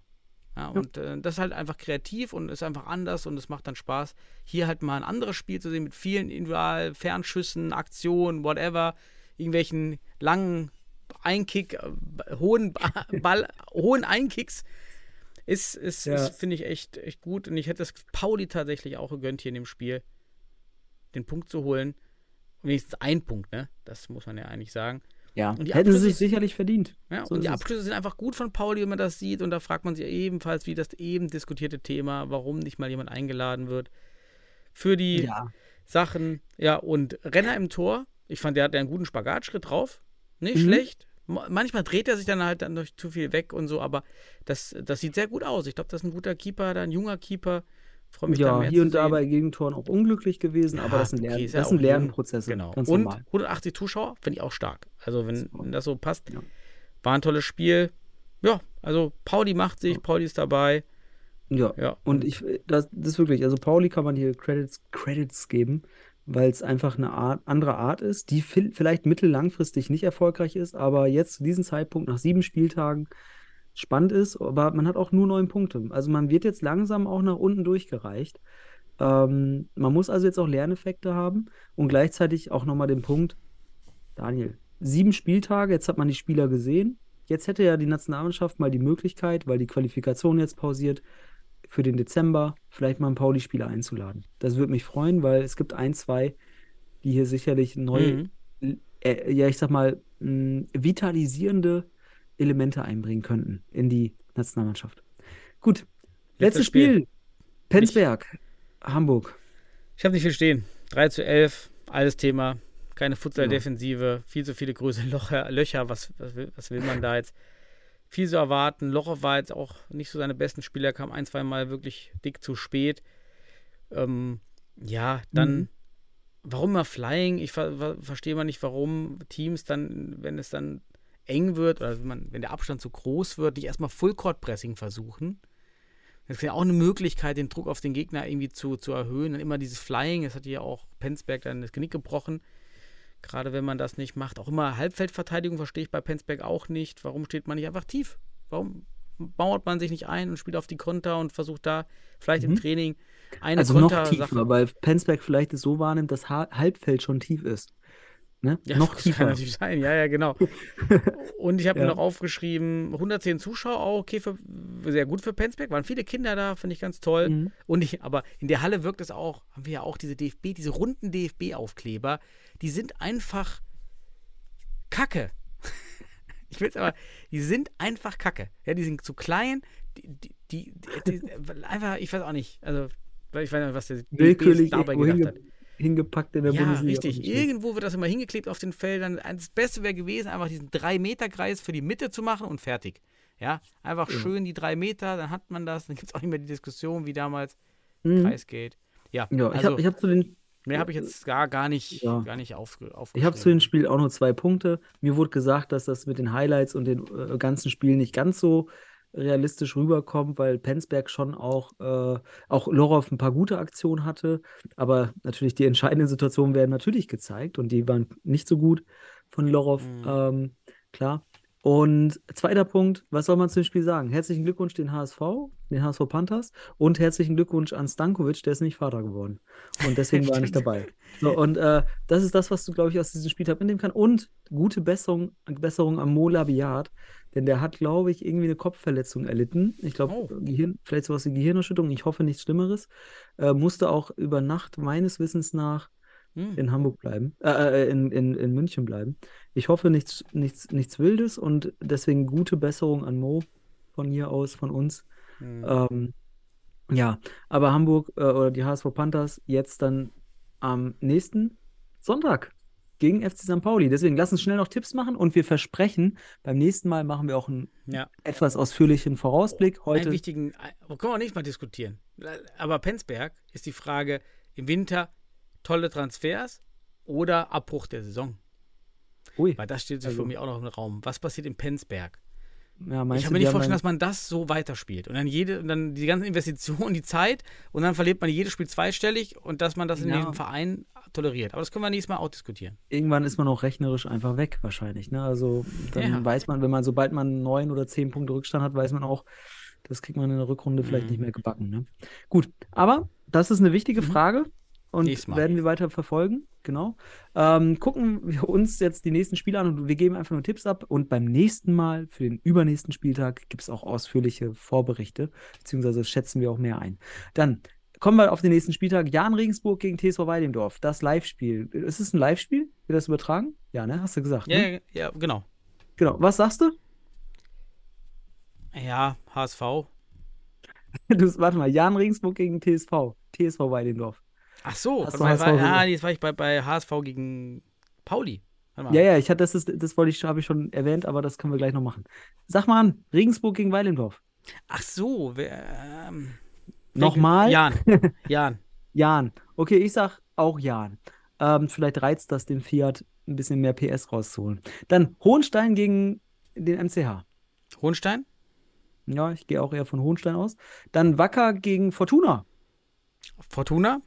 Ja, ich gehe auch jetzt, weil ohne Elesi und ohne äh, stimmt, sind noch die zwei. Stimmt. Alter, wenn For- Fortuna das nicht gewinnt, dann sind sie auch, dann sind sie verdient auf dem vorletzten Platz, weil dann mit einer Niederlage wären sie dort. Ähm, ja, ist doch ein wichtiges Spiel für Fortuna, ne? Also, huiuiui. Ähm, dann Penzberg gegen Stuttgart. Stuttgart. Oh, das war das eine Pause. schwere Entscheidung, ne? Ja, genau. Stuttgart, ich auch. HSV Panthers gegen St. Pauli. Geiles Spiel. Das hätte ich mir übertragen gewünscht, auch unter anderem. Mhm. Aber erzähl mal. Was? HSV gegen St. Pauli? Ja. Ja, HSV. Okay, ich sag, Ah, nee, St. Pauli. Komm, die sind so emotional. Das wird, das wird so ein richtig komisches Spiel und so. Und dann. ja, Ja, komm, ich sag, Pauli. wenn der HSV volle Kapelle hat, dann HSV. HSV Panthers. Gut, Daniel, das war's. Die Spieltage sind gemacht und, äh, oder ja, die Jetzt. beiden Spieltage. Ich freue mich auf unsere nächste Folge, denn wir kommen der 150 immer näher. Ähm, aber ich freue mich als erstes jetzt auf das nächste Wochenende und auf die Woche, auf das, was im Futsal passiert. Ich wünsche dir und den Zuhörern da draußen eine schöne Woche noch und ein schönes Futsal-Wochenende. Bis nächste Woche. Was ist Ja. euch? Jo, ciao.